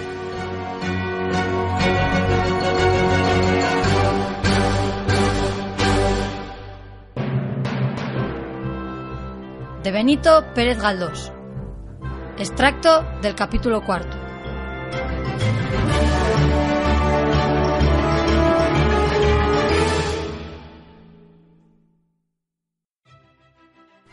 Se me había olvidado decir que Marcial, como casi todos los marinos, usaba un vocabulario formado por los más peregrinos terminachos, pues es costumbre en la gente de mar de todos los países desfigurar la lengua patria hasta convertirla en caricatura. Observando la mayor parte de las voces usadas por los navegantes, se ve que son simplemente corruptelas de las palabras más comunes, adaptadas a su temperamento arrebatado y enérgico, siempre propenso a abreviar todas las funciones de la vida, y especialmente el lenguaje, Oyéndolos hablar, me ha parecido a veces que la lengua es un órgano que les estorba. Marcial, como digo, convertía los nombres en verbos, y estos en nombres, sin consultar con la academia. Asimismo, aplicaba el vocabulario de la navegación a todos los actos de la vida, asimilando el navío con el hombre, en virtud de una forzada analogía entre las partes de aquel y los miembros de éste. Por ejemplo, hablando de la pérdida de su ojo, decía que había cerrado el portalón de estribor, y para expresar la rotura del brazo decía que se había quedado sin la serviola de babor. El corazón, residencia del valor y del heroísmo, era el pañol de la pólvora, así como el estómago era el pañol del bizcocho. Estas frases las entendían al menos los marineros, pero había otras, hijas de su propia inventiva filológica, de él solo conocidas. A los almirantes extranjeros los llamaba con estrafalarios nombres ya creados por él, ya traducidos a su manera. A Nelson le llamaba el señorito, voz con la que indicaba cierta consideración o respeto. A Collingwood, el tío calambre, frase que a él le parecía exacta traducción del inglés. A Jerwis le nombraba como los mismos ingleses, esto es, viejo zorro. A Calder, el tío Perol, porque encontraba mucha relación entre las dos voces. Y siguiendo un sistema lingüístico enteramente opuesto, designaba a Villeneuve jefe de la escuadra combinada con el apodo de Monsieur Corneta. En fin, Tales eran los disparates que salían de su boca que me veré obligado, para evitar explicaciones enojosas, a sustituir sus frases con las usuales cuando refiere a las conversaciones que de él recuerdo. Sigamos ahora. Doña Francisca, haciéndose cruces, dijo así. ¡Cuarenta navíos! Eso es de tentar a la divina providencia. Jesús. Y lo menos tendrán cuarenta mil cañones, para que estos enemigos se maten unos a otros. Lo que es como Mr. Corneta tenga bien provisto los pañuelos de la pólvora contestó Marcial señalando al corazón. Ya se van a reír esos señores casacones. No será esta como la del cabo de San Vicente. Tenemos que tener en cuenta, dijo mi amo con placer viendo mencionado su tema favorito, que si el almirante Córdoba hubiera mandado virar a babor a los navíos San José y Mexicano, el señor de Yerwis no se habría llamado Lord Conde de San Vicente. De eso estoy bien seguro, y tengo datos para asegurar que, con la maniobra a babor, hubiéramos salido victoriosos. Victoriosos, exclamó con desdén doña Francisca. Si pueden ellos más. Estos bravucones parece que se quieren comer el mundo y en cuanto salen al mar parece que no tienen bastantes costillas para recibir los porrazos de los ingleses. No, dijo medio hombre enérgicamente. Si no fuera por sus muchas astucias y picardías, nosotros vamos siempre contra ellos con el alma un largo, con nobleza, bandera izada y manos limpias. El inglés no se larguea y siempre ataca por sorpresa, buscando las aguas malas y las horas de cerrazón. Así fue la del estrecho, que todavía nos la tienen que pagar. Nosotros navegábamos confiados, porque ni de perros herejes moros se teme la traición, cuanti más de un inglés, que es civil y a su modo cristiano. Pero no, el que ataca traición no es cristiano, sino un salteador de caminos. Figúrese usted, señora, que salimos de Cádiz para auxiliar a la escuadra francesa que se había refugiado en Algeciras, perseguida por los ingleses. Hace de esto ya cuatro años, y en todavía tengo tal coraje que la sangre se me emborbota cuando lo recuerdo. Yo iba en el Real Carlos, de 112 cañones, que mandaba Ezquerra. Y además llevábamos el San Hermenegildo, también de 112, con el San Fernando, el Argonauta, el San Agustín y la fragata Sabina. Unidos con la escuadra francesa, que tenía cuatro navíos, tres fragatas y un bergantín, salimos de Algeciras para Cádiz a las doce del día. Y como el tiempo era flojo, nos anocheció más acá de Punta Carnero. La noche estaba más negra que un barril de chapapote, pero como el tiempo era bueno, no nos importaba navegar a oscuras. Casi toda la tripulación dormía. Me acuerdo que estaba yo en el castillo de proa, hablando con mi primo Pepe Débora, que me contaba las perradas de su suegra. Y desde allí vi las luces del San Hermenegildo, que navegaba a estribor como a tiro de cañón. Los demás barcos iban delante, pues que lo que menos creíamos era que los casacones habían salido de Gibraltar tras nosotros. Ni cómo lo habíamos de ver, si tenían apagadas las luces y se nos acercaban sin que nos percatáramos de ello. De repente, y aunque la noche estaba muy oscura, me pareció ver, yo siempre he tenido un farol como un lince, me pareció que un barco pasaba entre nosotros y el San Hermenegildo. José, dije a mi compañero, o yo estoy viendo fantasmas o tenemos un barco inglés por estribor. Pepe Débora miró y me dijo, si hay por estribor más barco que el San Hermenegildo, que el palo mayor se caiga y me parta. Pues por sí o por no, dije yo, voy a avisar al oficial que está de cuarto. No había acabado de decirlo cuando ¡pataplus! Sentimos el musiqueo de toda una andanada que nos soplaron por el costado. En un minuto, la tripulación se levantó. Cada uno a su puesto. ¡Qué bataola, señora doña Francisca! Me alegraba de que usted lo hubiera visto para que supiera cómo son estas cosas. Todos jurábamos como demonios y pedíamos a Dios que nos pusiera un cañón en cada dedo para contestar al ataque. Ezquerra subió al alcázar y mandó disparar la andanada de estribor. ¡Zapata plus! La andanada de estribor disparó enseguida y al poco rato nos contestaron. Pero en medio de aquella trapisonda no vimos que con el primer disparo nos habían soplado a bordo unas endiabladas materias combustibles, que cayeron sobre el buque como si estuviera lloviendo fuego. Al ver que ardía nuestro navío, se nos redobló la rabia y cargamos de nuevo la andanada. Y así, y otra, y otra. Ah, señora doña Francisca, bonito se puso aquello. Nuestro comandante mandó meter sobre estribor para atacar al abordaje al buque enemigo. Aquí te quiero ver. Yo estaba en mi gloria. En un guiñar del ojo preparamos las hachas y picas para el abordaje. El barco enemigo se nos venía encima también, lo cual me alegró el alma, porque así nos enredaríamos más pronto. Mete, mete a estribor, qué julepe. Principiaba amanecer, ya los penoles se besaban, ya estaban dispuestos los grupos cuando oímos juramentos españoles a bordo del buque enemigo. Entonces nos quedamos todos tiesos de espanto, porque vimos que el barco con el que nos batíamos era el mismo San Hermenegildo. Eso sí que estuvo bueno. dijo doña Francisca mostrando algún interés en la narración. ¿Y cómo que fueron tan burros que uno y otro? Ya le diré a usted, no tuvimos tiempo de andar con palabreo. El fuego del Real Carlos se pasó al San Hermenegildo, y entonces, Virgen del Carmen la que se armó. ¡A las lanchas! gritaron muchos. El fuego estaba ya ras con ras con la Santa Bárbara, y esta señora no se anda con bromas. Nosotros jurábamos, gritábamos insultando a Dios, a la Virgen y a todos los santos, porque así parece que se desahoga uno cuando está lleno de coraje hasta la escotilla. Jesús, María y José. ¡Qué horror! exclamó mi ama. ¿Y se salvaron? Nos salvamos 40 en la falúa y 6 o 7 en el chinchorro. Estos recogieron al segundo de San Hermenegildo. Pepe Débora se aferró a un pedazo de palo y arribó más muerto que vivo a las playas de Marruecos. ¿Y los demás? Los demás... La mar es grande y en ella cabe mucha gente. Dos mil hombres apagaron fuegos aquel día, entre ellos nuestro comandante Ezquerra y Emparán, el del otro barco. Válgame Dios. dijo doña Francisca. Aunque bien empleado les está por andarse en esos juegos. Si se estuvieran quietecitos en sus casas como Dios manda. Pues la causa de este desastre, dijo don Alonso, que gustaba de interesar a su mujer en tan dramáticos sucesos, fue la siguiente. Los ingleses, validos de la oscuridad de la noche, dispusieron que el navío soberbio, el más ligero de los que traían, apagara sus luces y se colocara entre nuestros dos hermosos barcos. Así lo hizo, disparó sus dos andanadas, puso su aparejo en facha con mucha presteza, orzando al mismo tiempo para librarse de la contestación. El Real Carlos y el San Hermenegildo, viéndose atacados inesperadamente, hicieron fuego, pero se estuvieron batiendo el uno contra el otro, hasta que cerca del amanecer y estando a punto de abordarse, se reconocieron, y ocurrió lo que te ha contado Marcial. Oh, ¿y qué menos la jugaron? dijo la dama. Estuvo bueno, aunque eso no es de gente noble. ¿Qué ha de ser? añadió Marcial. Entonces, yo ya no los quería bien. Pero desde esa noche, si ellos están en el cielo, no quiero ir yo al cielo. Aunque me condene, para toda la eternidad.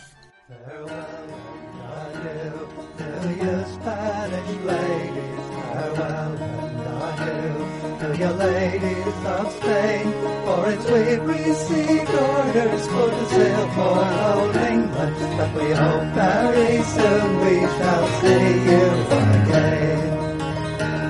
And we hold our ship to the wind that's on westward boys, we hold our ship to the soundings for the sea, so we rounded and and got forty-five fathoms we squared our main yard up the channel tree.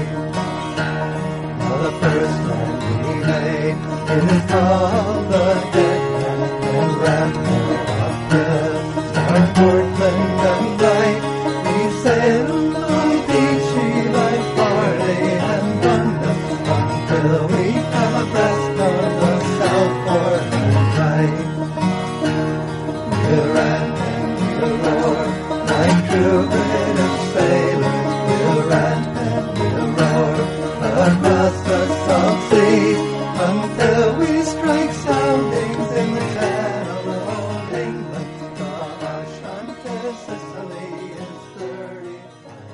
este texto de los inolvidables episodios nacionales de Benito Pérez Galdós, vamos a dar paso a uno de esos sucesos navales que más me ha fascinado durante mucho tiempo. El del combate a muerte entre dos navíos de línea españoles en medio de la campaña de Algeciras de 1801. Los dos buques, que formaban parte de una escuadra combinada franco-hispana, dispararon al otro pensando que era un enemigo, y como resultado, ambos estallaron causando gran mortandad entre sus tripulaciones. La primera vez que leí sobre el combate se me dibujaba una audaz maniobra del navío británico, el cual se había escurrido hábilmente en medio de la noche entre los dos barcos españoles, y tras disparar con los cañones de sus dos bandas, había tomado las de Villadiego dejando a los españoles machacándose entre ellos. Esta versión la he encontrado en revistas, libros y publicaciones un tanto serias. Pero con el tiempo descubrí que la historia del barco escurridizo era más bien una leyenda.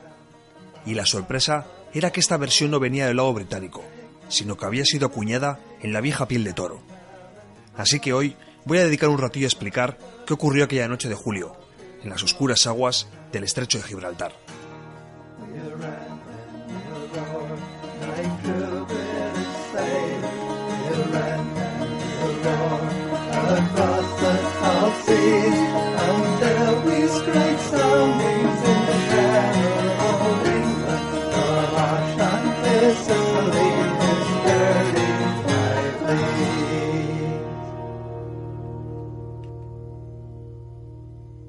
Igual deberíamos comenzar explicando qué hacía aquella flota combinada franco-española cruzando el estrecho en dirección a Cádiz, y por qué había otra británica pisándole los talones. En julio de 1801, el Reino de España es aliado de la República Francesa.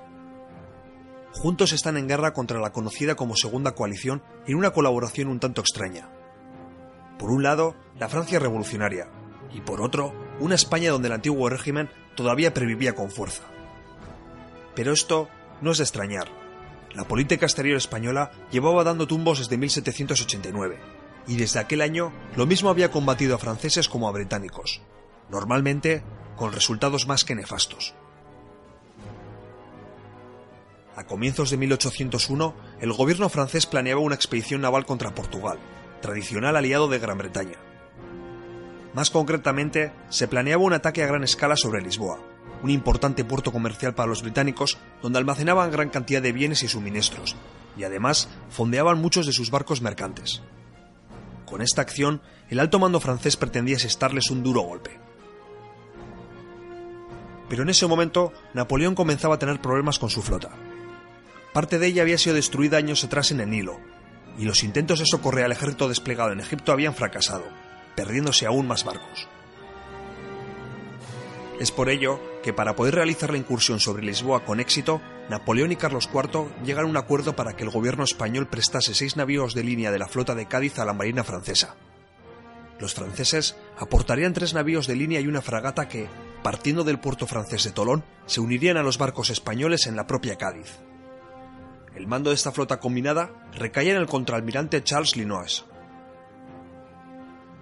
Pero los británicos, que contaban con un formidable sistema de vigilancia en el mar, solían las intenciones de los franceses. Por aquel entonces, Cádiz se hallaba vigilada por una escuadra de siete navíos de línea al mando del contraalmirante Sir James Saumarez, un veterano de la batalla del Nilo y miembro del círculo más cercano a Lord Nelson. Su misión era bloquear la flota española fondeada en el puerto andaluz y evitar que se estableciese ningún tipo de vínculo entre barcos españoles y franceses. A principios de junio, Linois partió con sus cuatro barcos en dirección a Cádiz.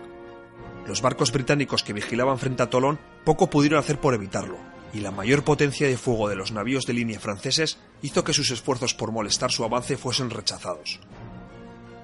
Pero a pesar de esto, el avance de Linois fue muy lento, debido sobre todo a lo desfavorable de los vientos.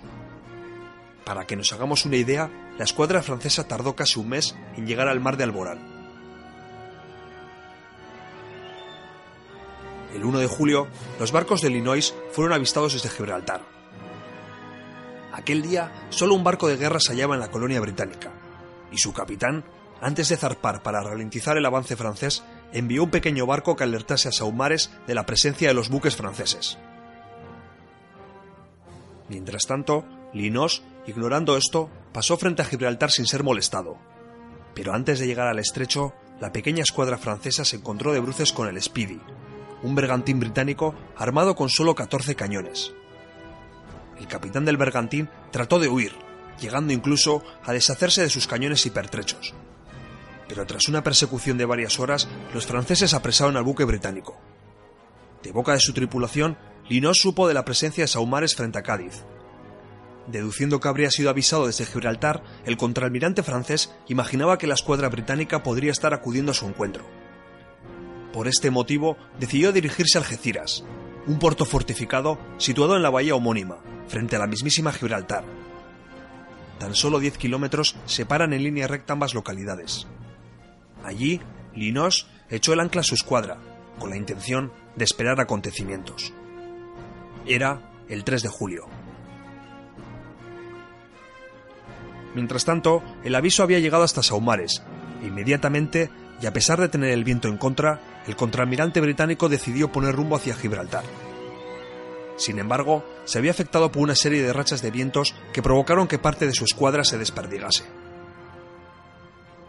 Esta circunstancia permitió a los franceses y a la guarnición española de Algeciras organizar una poderosa defensa ante un hipotético ataque. Linos ancló sus tres navíos de línea frente a la entrada del puerto, amarrándolos entre sí. Además, la guarnición local contribuyó con 14 lanchas cañoneras y las posiciones defensivas de tres fuertes y dos torres, todos ellos bien artillados. Para que veamos el grado de colaboración, Linos envió a parte de sus tripulaciones para completar las defensas españolas. El propio contraalmirante se quedó a bordo de uno de sus navíos de línea, el Formidable.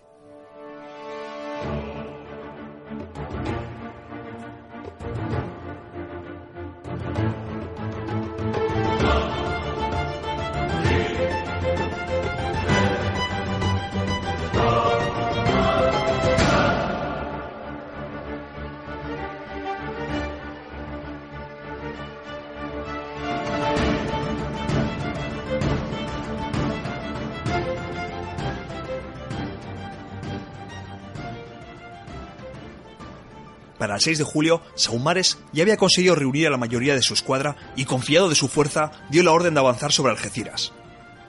A las 8 de la mañana, el fuerte de San García, armado con seis cañones y dos morteros, abría fuego sobre la escuadra británica. El capitán Samuel Hood, al mando del Venerable, tenía la misión de liderar la batalla, pero unas imprevistas corrientes de viento lo apartaron de la acción rápidamente teniendo que tomar la iniciativa el capitán Charles Stirling a bordo del Pompey. Stirling se lanzó contra los navíos de línea anclados, siendo seguidos por el Audacious, el Aníbal y el César. A bordo de este último iba el propio Saumares.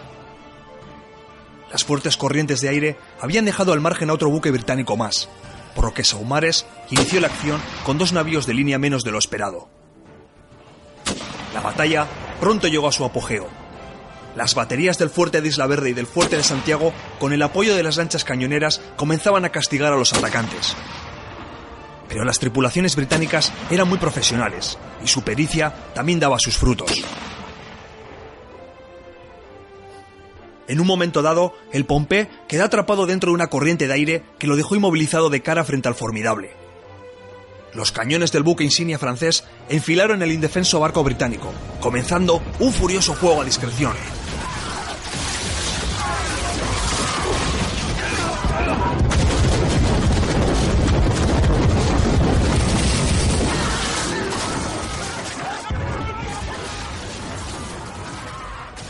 Los proyectiles destrozaban sin piedad al Pompey, cebándose especialmente en su arboladura. Viendo la precaria situación en la que se encontraba Stirling, Saumares ordenó al capitán Salomon Ferris que llevase el Aníbal hasta la línea francesa para poder así abrir fuego contra el formidable. Pero los vientos hicieron que Ferris tardase casi una hora en completar la maniobra, mientras el cañoneo seguía castigando al Pompey. Para colmo, cuando llegaba a la posición deseada, el Aníbal quedó encallado en un banco de rocas a tiro de los cañones del fuerte español de Santiago. Un objetivo estático desde una posición fija. Toda una bicoca. Temiendo por sus buques, Saumares envió a los botes de su escuadra a ayudar tanto al Aníbal como al Pompey, que no paraban de recibir fuego continuo, y lo que es peor, no tenían capacidad de responder con sus propias piezas.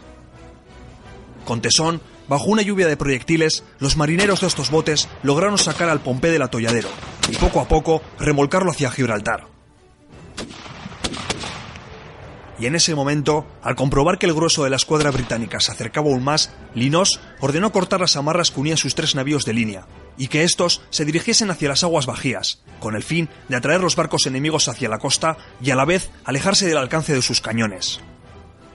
El formidable, donde iba Linos, consiguió realizar la maniobra con éxito, pero los otros dos navíos quedaron encallados, y aunque podían responder al fuego británico, su situación era de riesgo. Pasada la una de la tarde, Saumares se dio cuenta de que su escuadra estaba en serio peligro de quedar encallada directamente bajo el fuego de las baterías españolas. Los cambiantes vientos estaban siendo una pesadilla para la maniobrabilidad de sus buques. Por un momento acarició la posibilidad de lanzar una operación anfibia contra los fuertes españoles, pero los botes de la escuadra estaban hundidos o remolcando al Pompey hacia Gibraltar. En vista de la situación, Saumares se había obligado a suspender el ataque. Lo que restaba de la escuadra se retiró a Gibraltar, dejando varado el Aníbal frente a Algeciras. El navío de Ferris llevaba cuatro horas soportando fuego desde mar y tierra. Había perdido dos de sus mástiles y una gran parte de su tripulación había perecido. Cabe imaginar que en cuanto la escuadra británica en retirada quedó fuera de alcance, los cañones francohispanos comenzaron a machacar al Aníbal sin piedad. En estas circunstancias, Ferris se vio obligado a capitular. un grupo de abordaje francés extinguió el fuego y colgó la Union Jack boca abajo, simbolizando que el Aníbal había capitulado. Sin embargo, a diferencia de los franceses, en la Marina británica se empleaba la bandera invertida como señal de socorro. Por culpa de esta confusión, varios botes acudieron al Aníbal sin percatarse de su error y fueron fácilmente capturados por los franceses. De esta forma se terminaba la batalla de Algeciras.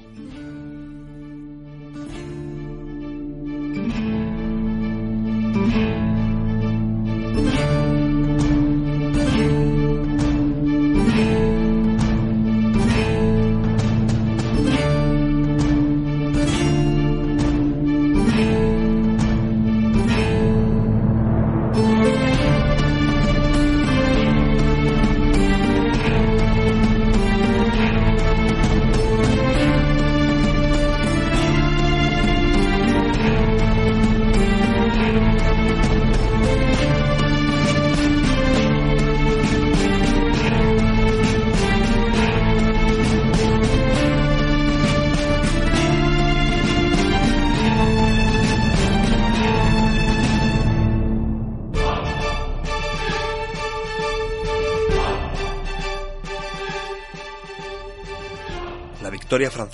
había resultado bastante costosa. Los muertos y heridos se acercaban al medio millar. Linos había salido ileso, pero dos de sus cuatro capitanes habían perdido la vida. El contramirante francés había salvado su escuadra, sí, pero los tres navíos de línea presentaban daños de diferente consideración. cinco cañoneros españoles fueron asimismo destruidos, y las bajas españolas ascendieron a varias decenas. En el lado británico las cosas habían ido parejas. A la pérdida del Aníbal se sumaba un Pompey totalmente inservible, y el resto de los buques de Saumares también estaban dañados. Pero el británico no se había dado por vencido. Sabía que la escuadra francesa tendría que abandonar Algeciras en algún momento. Así que ordenó que sus navíos fueran reparados a la mayor brevedad posible por si era necesario elevar anclas en cualquier momento. Ambas escuadras, ambos contraalmirantes, se vigilaban a través de las seis millas que separaban Algeciras de Gibraltar. La partida seguía jugándose. Pero Linos tenía un gran inconveniente. Gibraltar era una de las bases más importantes de la Royal Navy y contaba con abundantes suministros y material para reparaciones. Pero Algeciras era poco más que un puerto de pescadores fortificado. Los franceses se encontraron con que apenas podían hacer más que improvisados apaños que permitiesen navegar hasta Cádiz. Tenían bien claro que un nuevo encontronazo con los británicos podría ser fatal. Y es por ello que Linos envió mensajeros terrestres a Cádiz para solicitar refuerzos con los que escoltar sus buques. La Marina Española comisionó para este fin seis navíos de línea y dos fragatas, y puso a su mando al teniente general don Juan Joaquín Moreno. El 9 de julio, esta nueva fuerza entró en la bahía de Algeciras bajo la atenta mirada de los británicos del Peñón. Saumares, lejos de amilanarse ante la llegada de estos refuerzos, ordenó redoblar el esfuerzo para poner a punto su escuadra. El Pompey no iba a poder ser arreglado a tiempo, así que decidió prescindir de él y distribuir su tripulación entre el resto de navíos. Asimismo, Saumarez recibió el refuerzo de la fragata Thames y del navío Superb, este último mandado por el arrojado capitán Keats.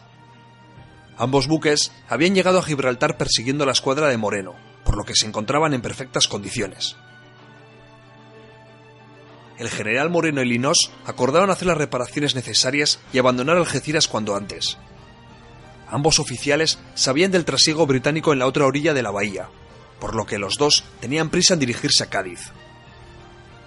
Inicialmente se pretendía remolcar el Aníbal, pero pronto se vio que iba a ser un completo estorbo, por lo que se decidió dejarlo en Algeciras. Finalmente, la mañana del día 12, bajo la atenta vigilancia de pequeñas embarcaciones británicas, la escuadra combinada zarpó de Algeciras. Tan pronto se alejó unas millas de la costa, adoptó la siguiente formación. En vanguardia navegaban en fila dos fragatas y los tres navíos de línea franceses que habían participado en la batalla. Al ser los más dañados, iban marcando el paso, y es que sus dañados aparejos no permitían que los navíos alcanzasen gran velocidad. La segunda fila estaba formada por tres navíos de línea y una fragata, todos ellos españoles. La tercera y última línea la componían tres navíos de línea, uno francés, el San Antoine, y dos españoles, el Real Carlos y el San Hermenegildo. Ambos navíos iban armados con 112 cañones y eran de los mejores barcos de la flota española. Una vez en formación, la escuadra combinada se dirigió en boca del estrecho pero el británico buscaba el desquite. Pasado el mediodía del mismo día 12, el César, buque insignia de Saumares, abandonaba Gibraltar secundado por el resto de la escuadra. Comenzaba la persecución. Los vientos no eran favorables y el avance era lento para ambas escuadras. Por lo que se recogen varias fuentes, los dirigentes de la flota combinada sabían que eran perseguidos, pues ambas escuadras estaban a la vista. En este punto se cree que los oficiales aliados estaban demasiado confiados en su mayor número de barcos. O quizá pensaban que tras el varapalo de Algeciras los británicos solo se atreverían a seguirlos. El caso es que no se tomaron medidas efectivas para entorpecer a la escuadra rival, o simplemente para conocer la verdadera distancia respecto a ellos. En estas circunstancias llegó la noche en la que se consumaría el desastre con el que hemos abierto la entrega. En primer lugar, explicaremos la versión más aceptada, y luego abordaremos la leyenda que se dibujó posteriormente. Antes del anochecer, Saumares ordenó a Keats, capitán del Superf, que se adelantase con su navío, el más veloz de su escuadra, e intentase estorbar la retaguardia enemiga. El ágil buque británico con todas sus luces apagadas, se acercó lentamente a la última fila de la escuadra combinada. Sobre las once de la noche, el Superf se situó a estribor del Real Carlos y disparó una andanada contra su costado, la cual produjo un incendio en el navío de línea español. Acto seguido, el Superf giró a babor y tras pasar por detrás del Real Carlos y el San Hermenegildo, se enfrentó en combate con el navío francés San Antoine. Mientras tanto, los dos navíos españoles, en medio de la confusión, se habían tomado por enemigos y comenzaron a dispararse entre ellos. Ambos comandantes prepararon el abordaje, y justo cuando los dos buques se pusieron uno al lado del otro es cuando cayeron en el error que estaban cometiendo. Pero ya era tarde. El fuego que devoraba la cubierta del Real Carlos se extendió por acción del viento al San Hermenegildo. Los marineros consiguieron desenganchar los barcos, pero en ese punto ambos eran dos bolas de fuego. A las doce y cuarto de la mañana estallaba el Real Carlos, y tan solo quince minutos más tarde ocurría lo mismo con el San Hermenegildo. Las bajas fueron muy grandes para la época. En torno a 1.700 personas murieron o desaparecieron aquella noche, entre ellos los dos comandantes, el guipuzcoano Manuel de Emparán y el navarro José de Ezquerra. Mientras tanto, Kitsch había derrotado al San Antoine después de tan solo media hora de enfrentamiento. Hay que decir que la maniobra le había salido redonda al bravo capitán británico. El resto de la escuadra de Saumares prosiguió la persecución, y a punto estuvieron de lograr alguna presa más, pues cerca de Conil de la Frontera avistaron al navío de línea francés formidable. Pero su capitán logró defenderse del acecho y finalmente llegó a salvo a Cádiz. Los barcos perseguidores se plantaron frente a la ciudad andaluza, con la idea de bloquear el acceso y salida a su puerto. De esta forma terminó la conocida campaña de Algeciras. El resultado era poco diferente que al empezar esta, la escuadra británica de Saumares seguía bloqueando una flota franco-hispana que había recibido nuevos barcos, pero que había perdido otros. Se puede decir que el status quo se mantenía a pesar de los combates, y pronto se vio que el plan de atacar Lisboa era totalmente inviable. En París, la campaña se vendió como un éxito, y Linos fue ampliamente condecorado. En cambio, el gobierno español aceptó de mala gana lo ocurrido, y las relaciones entre Madrid y París se enfriaron notablemente. Un año más tarde se firmó el Tratado de Amiens que ponía fin a las guerras revolucionarias. El distanciamiento entre los dos aliados hizo que el fin de la guerra se precipitase y que acudiesen debilitados a las negociaciones. El plan francés de socorrer al ejército de Egipto había fracasado, y este tuvo que capitular en septiembre de 1801. Fruto de esta campaña y del posterior tratado de paz, el dominio británico sobre el Mediterráneo y sobre el estrecho se acentuó. Ninguna embarcación gala podía partir o llegar a un puerto francés o aliado sin ser detectado o interceptado por la Royal Navy. Esto tendría importantes consecuencias en los años posteriores, que nos llevarían al importante hito de Trafalgar. Y es precisamente la novela de Pérez Galdós sobre este importante suceso la que recoge en su cuarto capítulo el trágico hecho que hoy hemos comentado. De boca del viejo Marcial, sabemos que el Superb se adentró en la retaguardia española y se ubicó entre el Real Carlos y el San Hermenegildo. Tras disparar con ambas bandas, el buque británico siguió hacia adelante, dejando que los dos navíos españoles se destrozasen mutuamente.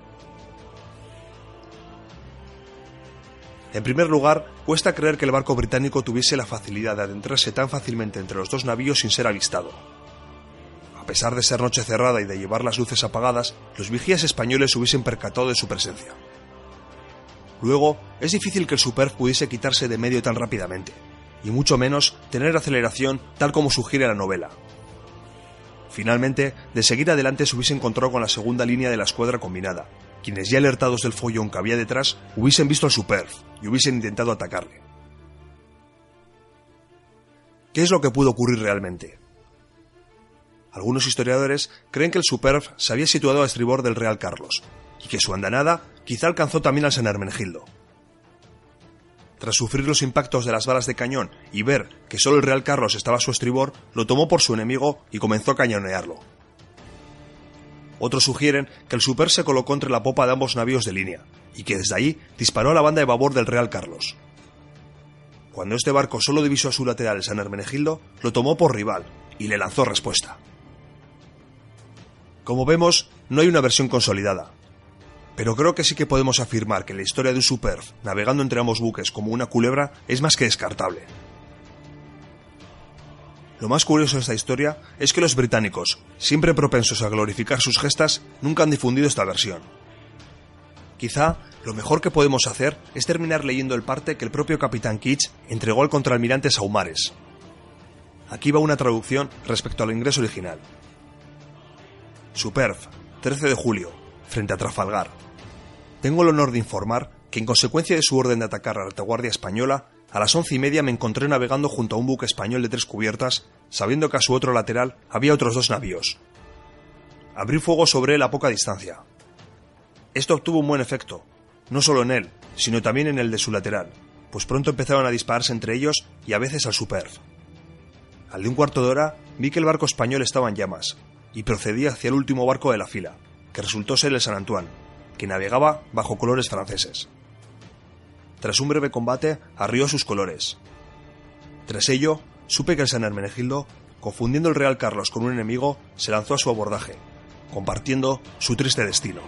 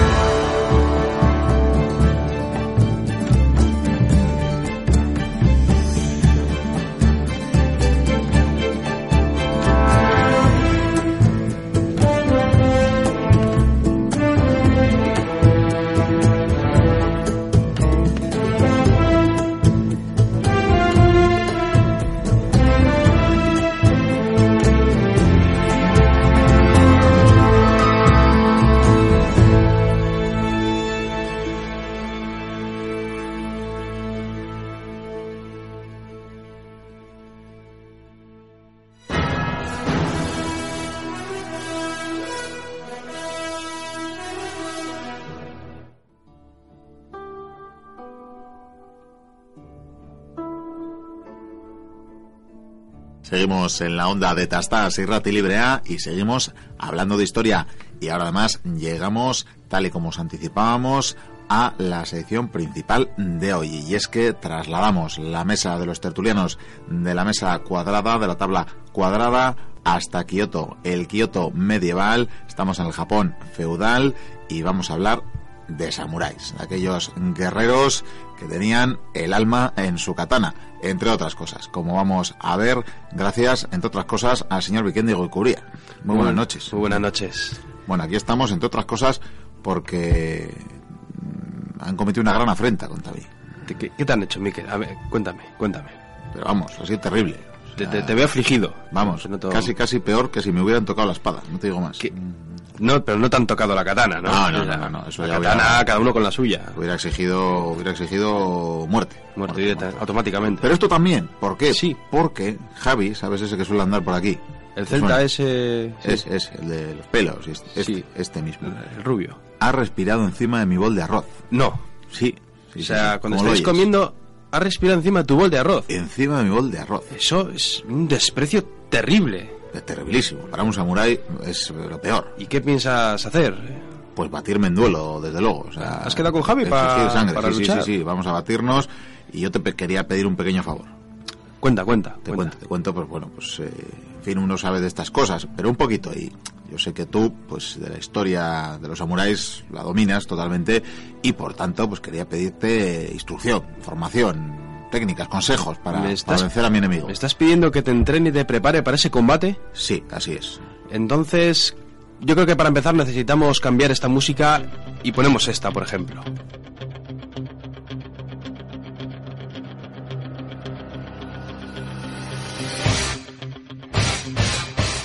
Perfecto, perfecto. Muy bien, muy- esto, esto te sube el espíritu, Sí, la moral y... verdad, es tipo subir escaleras corriendo contigo. No, no es ni muy japonesa ni muy medieval, pero No, bueno, no, oye, no. por lo menos me motiva, Sí. está claro. Muy bien, Miquel, pues si lo que quieres es luchar contra Javi en un combate con todos los honores y con todas las tradiciones de, de, bueno, de este Japón feudal, tendrás que luchar como un auténtico samurái. Y no sé tú si tienes alguna preparación como samurái, ¿sabes algo? En, Yo... según práctica. Poquita cosa. Estuve, cosa. estuve en la playa rechazando invasiones mogolas, pero poco más. Poco más, poco, Poco más. más. Nos pillaron desprevenidos por aquel entonces, no... Yo era joven, inexperto. Eras joven, eras Sí, muy sí, joven. sí, sí, sí. Hemos vivido mucho. Muy bien, pues yo creo que lo primero que tenemos que hacer es hablar un poco de en qué contexto histórico estamos y después te voy a ir preparando, te voy a enseñar cómo dominar algunas artes para poder vencer a tu enemigo en ese combate noble donde va a haber mucha ceremonia. Mucha ceremonia. Sí, tendrás que hacer mucha ceremonia porque ya sabes que los japoneses son muy tradicionales, son muy respetuosos, sobre todo con sus enemigos, curiosamente. Bueno, importante, importante, hay que respetar hasta los enemigos. Sí. Es más, con decirte que, por ejemplo, en las islas de Japón, el nacimiento de estas islas ya viene con una leyenda. Esas lágrimas. Esas lágrimas de la diosa. Una diosa lloró y cayeron unas gotas en el Pacífico. Y de esas gotas surgieron las islas del Japón, el país nipón, como también lo decían los chinos, el país de los enanos. Porque una cosa que tenemos que fijarnos, vamos, es que tenemos la mentalidad de que todos los asiáticos son bajitos, chiqui- chiquitines, vamos, delgaduchos y no, los chinos eran altos. Pero los japoneses sí eran bajitos. De hecho, se cree que Japón, por cierto, fue colonizado probablemente en esa prehistoria eh, desde Corea. No sé si sabrás, eh, Sí, sí, sí. supuestamente igual por la glaciación, bajaron los, la- las- el océano, o sea, bajó el nivel del mar y debieron de colarse por ahí. Pues lo curioso es que en este contexto de- del Japón feudal tenemos a un emperador al que se le, bueno, se le respeta como si fuera un dios viviente, todo el mundo vamos a se arrodilla delante de él, casi nadie le puede ver lógicamente porque es un dios. Sin embargo, ocurrió algo curioso y es que Japón entró en esa edad feudal. Aquí había, mm, por así decirlo, nobles, aristócratas. eh, fueron ganando fuerza en esos territorios y es más, aquí los ricos no son los que tienen más dinero, sino los que tienen más cantidad de toneladas de arroz. Estos señores son los shogun, de los que tanto se habla. Shogun, no, hablamos de los daimios. Ah, de los daimios. Shogun era el, podríamos llamarlo como el dictador militar de Japón. De hecho, llegó a haber a lo largo de la historia tres periodos donde hubo shogunes. El último, el más famoso, es el de Ieyasu Tokugawa, que incluso tenía el poder de incluso de quitar al emperador. Aunque él lo que hizo fue seguir reverenciándole como si fuera un dios, el emperador. Yo te respeto, pero aquí mando yo. Sin embargo, en esta Edad Media tenemos que imaginar cómo está el percal, porque claro, nos encontramos con una isla que es un mosaico de territorios, donde cada señor, bueno, es rico, es poderoso, pero tiene problemas. Principalmente eh, pueden venir de la frontera y robarte, o atacarte. Entonces, estos daimios lo que empezaron a hacer fue reclutar a una serie de hombres, soldados, ¿no? Que con el tiempo se transformaron en samuráis, porque samurái significa servir, es decir, son los servidores de su señor, anclados con un juramento por el que van a luchar hasta la muerte y, bueno, y si su señor cae, tienen la capacidad incluso de hacerse el seppuku o arakiri, que es lo más conocido aquí. Que, vamos, si mi señor se ha muerto, yo cojo y me suicido. Así que Tengo entendido, Miquel, que tú estás bajo el mando del clan de los Minamoto. Sí, sí, entiendes, estás al tanto, estás al Sí, tanto. sí, Guerra Shenpei, has estado batiéndote por ahí también. Sí, bueno, es un poco más que un escudero, hay que decirlo. Escudero, bueno, escudero. Ocurrió que estos samuráis empezaron, cada vez había más, porque necesitaban luchar, defenderse y se creó, era una especie de casta guerrera, una élite, por así decirlo, que incluso tenía poder sobre los demás. O sea, un samurái, por ejemplo, si está con un campesino y le mata, le ha matado por alguna razón y nadie le va a decir nada. O sea, fíjate qué nivel de, de- de poder tenían que nadie les decía ni mu. Estaban, por lo menos, por encima de muchas de las leyes, ¿verdad? Correcto, Mm, sí.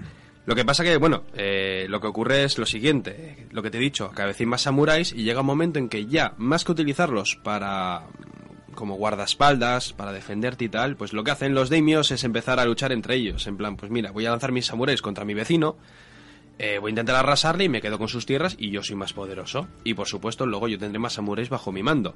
¿Y qué ocurre? Que todos estos territorios empiezan a hacerlo, todos están dando a leches y es cuando empiezan las guerras interminables que van a durar muchos siglos. Durante siglos en Japón van a estar a katana limpia, ni más ni menos, luchando y otra vez en unas guerras estériles donde parece que nunca sale un vencedor.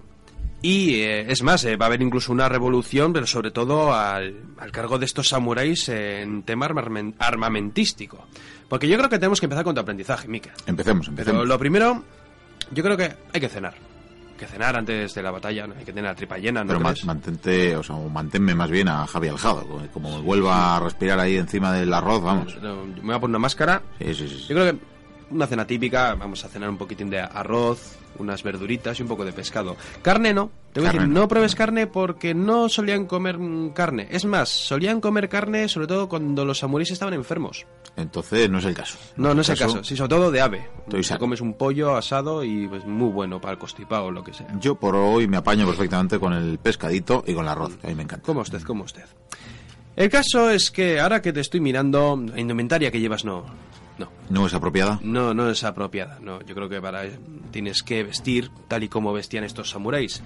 Y para empezar, lo primero que hay que hacer antes de una batalla, como hay mucho respeto y mucho honor, hay que limpiarse. Bueno, pues a que limpiarse, se ha dicho. Quitándote estos harapos que tienes. es- es- ¿Esto qué es? Que no, no calzoncillos. Llevas calzoncillos largos como los vaqueros. Pero, Miquel, ¿qué esto qué es? Y lo cómodos que son y lo abrigaditos. Pero pues nada, bueno, yo, todo yo me fuera. amoldo, yo me amoldo. Sumérgete, te voy a frotar, levanta que te, te, te voy a frotar el sobaco. Bueno, eh, demasiada intimidad hay aquí, eh, pero bueno, vale, vale. Bueno, ahora que estás así limpito, sal, sal del agua, sal del agua. Bueno, sécate como puedes. Bien, yo creo que lo primero que necesitas es un taparrabos. Eh, sí, ¿Estás estaría, de acuerdo estaría bien, pero empiezo a pasar vergüenza ya. Empieza así, además empiezan. Bueno, ponte, ponte este taparrabos. No Fue, fue mal que- día para tener público en el, Sí, en sí, el programa. Sí, Sí, la verdad es que... Bueno, las damiselas aquí presentes están, se están sonrojando. sí, lo que te sí, diga. bueno, los aplausos me motivan, pero no es necesario, gracias. Muy bien. Lo siguiente que tenemos que hacer, tenemos que vestirte bien, por lo tanto, los eh, japoneses en general eh, solían vestir, hombres y mujeres, samuráis, solían vestir kimonos. Una prenda de vestir muy ancha, entonces te vamos a poner este kimono, suelen ser muy anchos, pero muy cómodos, por supuesto, y te va, te va a quedar muy bonito. Además, no es en el caso de las, no es como las mujeres, porque en el caso de las mujeres solían llevar varios kimonos, unos encima de otros, de manera que hacían un traje muy bonito. No solían llevar, además, cada uno de un color diferente, parecer más distinguido y tal. Pero bueno, tú con un kimono te vale. Te vamos a poner también una especie de pantalones anchos. Ah, bueno, Pa- para el estaría frío, bien. para Sí, sí, sí. Sí, pero el taparrabos el kimono no llega a tapar tanto, así que... Correcto. Lo de la ceremonia del té, que ya te veo mirando el té, no, eso hay que hacerlo para después de la batalla. Luego ya te explicaré cómo va. eso. Tengo que esperar a, a- a Javi a darle ahí lo suyo Sí, para el té. Sí, Vaya sí, sí. De momento, si quieres, hacemos un par de reverencias. Eh, bien, bien, bien. Reverenciados quedamos. Muy bien. Bueno, lo siguiente, habrá primero que darte una protección. Estarás de acuerdo conmigo, ¿no? Sí, sí, sí, sí. Sí, insisto, porque el taparrabos no, no, No, es suficiente. no- no es suficiente. No, De no, no, momento no. Para nada. Muy bien, te aconsejo que te pongas estos calcetines y te pongas, eh, bueno, pues estas zapatillas, unas sandalias, en este caso, que te van a venir muy bien para pisar fuerte el terreno. A ver. Ah, Pero vamos a caja, empezar- caja, mira, es de mi talla, ¿sabes? Aquí, como puedes contemplar, es bonita esta armadura lacada, maravillosa. Preciosa. Creo que debería explicarte un poco lo que es. Explica, explícame. Esta, esta armadura de samurái es lacada, es decir, es una armadura que está compuesta por placas o láminas de metal, ¿no? Lacadas en negro para que no se oxide y están sujetas normalmente a cuero o seda. En este caso, de seda. Te he cogido buena calidad, una armadura preciosa, negra. Viene, las costuras son de un rojo llamativo con el negro, yo creo que queda bien. Y puedes ir equipándote las espinilleras y en este caso también las protecciones de los brazos, que yo creo que es muy importante, porque tienes que tener en cuenta que los samuráis no utilizan escudo. Yo conste que cuando iba a patinar me ponía parecidas cosas. Esto estoy empezando a pensar que más que ir a darle lo suyo a Javi, me vas a llevar a, a otra cosa. Pero es que fíjate, esta armadura, por ejemplo, aquí donde la ves, pesa 11 kilos. 11 que bueno, apañado. Está apañado, Está sin bien. embargo, está bien distribuida de manera que el guerrero samurái es bastante ágil, se mueve bastante bien y cómodo. Y por cierto, ahora que te veo, tú si eres un señor samurái, mm, tendrías que hacerte algunos cambios. Algunos cambios. ¿Sabes qué hacían los... así, la, la gente pudiente, la gente con dinero? Cuenta, cuenta. Se teñían los dientes de negro. Los dientes de negro. Sí, era... ah, Oh, precioso, preciosa. Los dientes de negro. O sea, que no, no, sé. te vale si me como unos chipirones en No, su tinta. no, no, no. Co- Voy a coger un poco de mugre con el dedo, abre la boca. Eh, ah, ah, ah. Sí, Guapísimo, guapísimo. Esto ha sido un poco desagradable, ¿eh? Que conste. Dientes negros. Aquí queda muy elegante. Pero queda otra cosa. Porque, claro, eh, los samuráis, normalmente, eh, cuando uno se convertía en samurái era porque era hijo de un samurái. Desde pequeño se le entrena, cosa que tú no has hecho, y a los 15 años ya se convertía en un hombre. Pero claro, eh, ahora que veo, hay que afeitarte la cabeza. Vaya, Sí, sí, sí, hay que afeitarte la cabeza. Lo Mira que siento, empieza a hacer frío no, ya, no- ¿eh? no has visto la moda. que empieza a hacer frío, ¿eh? Tienes que afeitarte la cabeza casi casi como los curas, lo que viene siendo la frente hasta la coronilla. Ajá. Esto bien afeitado, te va a coger... Vamos a mirar por la bueno, ya no se notan las entradas. Ay, ay. Y ahora, mm, como tienes una melena muy larga, siempre la has llevado, Sí, lástima sí, no sí, se ven en fotos, ¿no? Bueno, hasta la cintura, un poco más. Vamos a hacerte una especie de coletilla, pero en lugar de dejarla hacia atrás, vamos a echarla hacia adelante y te va a quedar como un matojo de, de pelo en la cabeza, como una rata muerta. Esto me recuerda a cierto senador político vasco, en fin. Sí. Ana Sagasti era un samurái. ¿eh? Sí, pero Bueno, esto, es hacia, esto es hacia adelante, como encarado. Sí, hacia sí, adelante, sí, ya observando al enemigo, ya. ¿Tú, ¿Tú crees que voy a infundir el terror en mis enemigos con esto? Es que sí, hombre, que sí, que sí. Ah. Javi va igual, seguro. Ah, bien, bien, Seguro. bien, bien, bien, vale. Entonces prosigue. Tienes suerte de que esta armadura, que te la puedes ir colocando por piezas, porque acá te tienes que poner la parte de la coraza, es decir, el pecho y las sombreras que te van a proteger. Pero tienes suerte, porque había armaduras que eran tan laboriosas, porque se tardaba mucho tiempo en ponértelas. No es broma, algunos samuráis decían que llegaban a tardar horas en ponérsela. Algunos tenían montada de tal manera que se la dejaban descender como una grúa y se la ponían automáticamente. O sea, fíjate. Claro, Sin como embargo, Batman, esta más o es- menos. sí, una cosa así. maravilla. O lo- los caballeros cuando les montaban en los caballos en las justas que les subían en grúas, pues una Sí, cosa sí, parecida. En fin, eh, equípate con la armadura. Me equipo, me te equipo, veo- porque hoy ah, no vaya a ser que se acabe antes el combate de que me haya determinado Sí, yo de vestir. la- sí, las prendas también, la protección de los muslos. A ver, encajo por aquí, encajo por allá.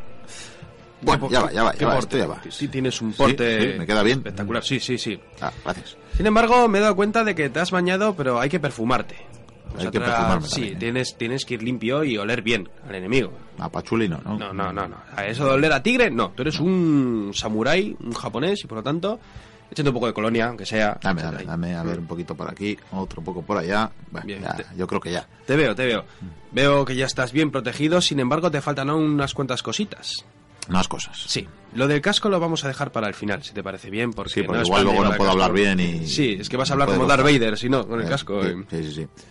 Necesitas armas. Necesito armas. Necesitas armas. Yo creo que mm, para defenderte de Javi, Javi ya sabes que es un diestro guerrero, hasta en muchas batallas, está muy preparado. Sí, es lo que tiene la mala vida. Pues te voy a decir que antes que hablar de las espadas, el arma principal del samurái era el arco y la flecha. Eso tenía entendido. Correcto. Por más que lo relacionemos con, con las espadas, no era su arma Correcto, sí. primigenia y El fundamental. samurái era un jinete y arquero. Y unos arqueros, la verdad es que, es que espectaculares. Eran unos artistas, disparaban a una distancia más cercana de lo que siempre hemos pensado y además tenían unos arcos muy curiosos que estaban hechos de bambú y tiene más o menos, mira, pó- póntalo, tiene, ver. tiene casi tu altura. Pues sí, sí. Incluso Ah. yo diría que es más alto eh, el arco que tú. Bueno, ahí anda. Además, te has fijado que la parte superior es más alta y la parte de abajo está como más redondeada. El arco está preparado así para que tú puedas ir a caballo y lo puedas tensar a pesar de- del tamaño que tiene ese arco. Claro, un arquero inglés, por ejemplo, en la Edad Media lo tenía muy difícil para disparar desde el arco. Sin embargo, con estos arcos más ergonómicos, por así decirlo, pues, pues les va muy bien. Luego te convendría practicar un poco antes de ir a, a luchar con Javi. Por cierto, te voy a dejar estas flechas. Estas flechas las he preparado yo. Se ha descubierto que algunos samuráis solían hacerles unas muescas en las puntas de las flechas para que cuando salen disparadas silben de tal manera que hacen un ruido espectacular. Debía de ser muy llamativo en aquella época. Pero no es, mm, vamos, quiero decir que es contraproducente advertir al enemigo si silban. Hombre, pero teniendo en cuenta que en este duelo os vais a presentar y vais a estar muy cerquita, hay que asustarle. Vale, vale. ¿no? Yo, yo- hombre, yo con las pintas que llevo creo que ya se asustará, pero No, no, aquí necesitamos más, más material. Más ornamenta, más armas, ornamenta. sí. Armamento pesado. ¿Qué tenemos por aquí? Oh, mira. Tenemos Una aquí dos armas, dos armas, sí, dos lanzas. Unas armas que además, curiosamente, las solía utilizar mucho la infantería de los Asigarus. Les llamaban los pies ligeros, que generalmente era la gente que cogían del pueblo y les llevaban a la guerra. Cuando había que hacer guerras largas o masivas, pues cogían a la gente del pueblo, les armaban con estas lanzas y iban ahí a luchar y, y a morir generalmente a morir porque no servían para otra cosa. Y aquí tenemos dos modelos. Por ejemplo, tenemos la Yari, que es una lanza con una punta pues recta. Y luego tenemos otra que es la Nagigata, que como puedes observar es curva. La, la hoja es curva, supongo para arremeter. De... Esto es un arma que utilizaba mucho también la caballería. Es mucho más cómodo eh, arremeter desde el caballo con una lanza a cierta distancia. Te voy a decir que los samuráis, cuando se disparaban flechas, tras estos primeros envites solían luchar con esas lanzas a lomos de su caballo. O sea que veis unos combates espectaculares. Porque una cosa curiosa del soldado japonés, de estos samuráis de- del medievo, es que a pesar de que hubiera batallas con va- varios miles de participantes, o cientos, dependiendo de la contienda, mm, claro, está el honor. Y muchos salían de las líneas y se retaban y se veían como había duelos individuales donde cada uno se presentaba y combatía contra su enemigo y luego le rendiría los honores, que es lo que vas a tener que hacer luego. vale, vale. Hmm. Tomo En fin, coge una de estas lanzas, yo igual te aconsejo la, la- la Yari. Por cierto, un arma muy utilizada también por las mujeres samuráis, porque algo que es un poco desconocido es que la mujer de un samurái, bueno, generalmente suele administrar la casa y bueno, los matrimonios eran más por conveniencia que por amor, de hecho el amor como que no existía. Mucha política, ¿no? Sí, poder, porque además un samurái puede tener concubinas. De hecho, debía tener concubinas. Si con su mujer no puede tener hijos, pues eh, hay que asegurarse ese linaje. Y hubo mujeres samuráis guerreras. De hecho, una de las más famosas se llamaba Tomoe Gosen, que estuvo también en estas guerras Yenpei, que acabó con muchos enemigos. Una, una mujer guerrera. Una leyenda, ¿no? tremenda. Estaba Sí, en primera línea de batalla. de hecho, intento buscar información para hacer un eco del pasado, que yo creo que puede ser una historia apasionante. Una samurái guerrera en esas guerras, mm, al- algo tremendo. Vamos ya con lo que a la gente le va a gustar. Esto ya nos va a nos va a llegar al alma. Vamos Sí, a decir, ¿no? el alma de la katana, Bien, bien, ni más bien, ni menos. Porque ¿qué es una katana? Es el arma... Pero esta me la habrán hecho para mí, esta que me traes. Sí. Ah, no, no, no, sí, no. Verás, eh, pasa por aquí. Dale, Bueno, dame, a ver, aquí, eh. es que verás, normalmente un samurái cuando nace eh, ya tiene una katana cerquita y ya se la dejan, ¿no? En el momento en que yo te dé esta katana, Miquel, eh, la tienes que tener siempre, la tienes que llevar contigo siempre. Puede ocurrir que si entras en una casa, te dejen un sitio de honor donde dejarla. Y si no, siempre va a haber un sirviente que con un paño de seda la va a coger él y te la va a llevar y va a estar siempre cerca tuyo. No espero menos, esto hay que cuidarlo. Ten en cuenta que nadie puede tocar la katana excepto tú. Porque la katana es el alma del samurái. De hecho, los que forjaban las espadas, esos artistas, esos gremios, esos artesanos eran, un- vamos, eh, eran unos fueras de serie. Y se les rendía mucho culto y mucho respeto hacia esta gente porque podía tardar meses en hacer una de estas katanas. Y en la entrada solían poner se forjan o se pulen almas. De hecho, uno de los más famosos se llamaba, si no me equivoco, Masamune, y debía de ser un artista haciendo unas espadas, sí, fantásticas, eh, debía ser una maravilla. Y sin embargo tuvo un rival que hacía unas espadas que eran también muy fuertes, muy férreas, pero eran agresivas y decían que incluso los guerreros que portaban esas espadas, cuando se quedaban sin enemigos, se atravesaban ellos mismos. Una historia terrible. De hecho tiene una leyenda muy bonita, no sé si nos daría tiempo a contarla. Vamos justitos, te diré. Vamos justito, justitos pues, ya- porque tengo a Javi ahí que. La yo voy a creo contar en las anécdotas otro día. Me parece, ¿Te bien? Bueno, ves que tienes aquí todas estas katanas fantásticas, acero templado, una maravilla, cortan lo que sea. Tienes que eh, acercarte a ellas y elegirla pero por las vibraciones. La que te dé buen rollito, esa va a ser tu espada. Te va a llamar casi, casi. Así que tú tantea. A ver, pero no las toques, tienes que tocar la tuya, ¿eh? no, sí, sí, sí, yo soy la mía. Esta, esta. Uy, me siento Harry Potter eligiendo varita. Sí, sí. Esta, esta, esta, esta, esta. Esta. sin duda, sin duda. Esta, esta es mi alma.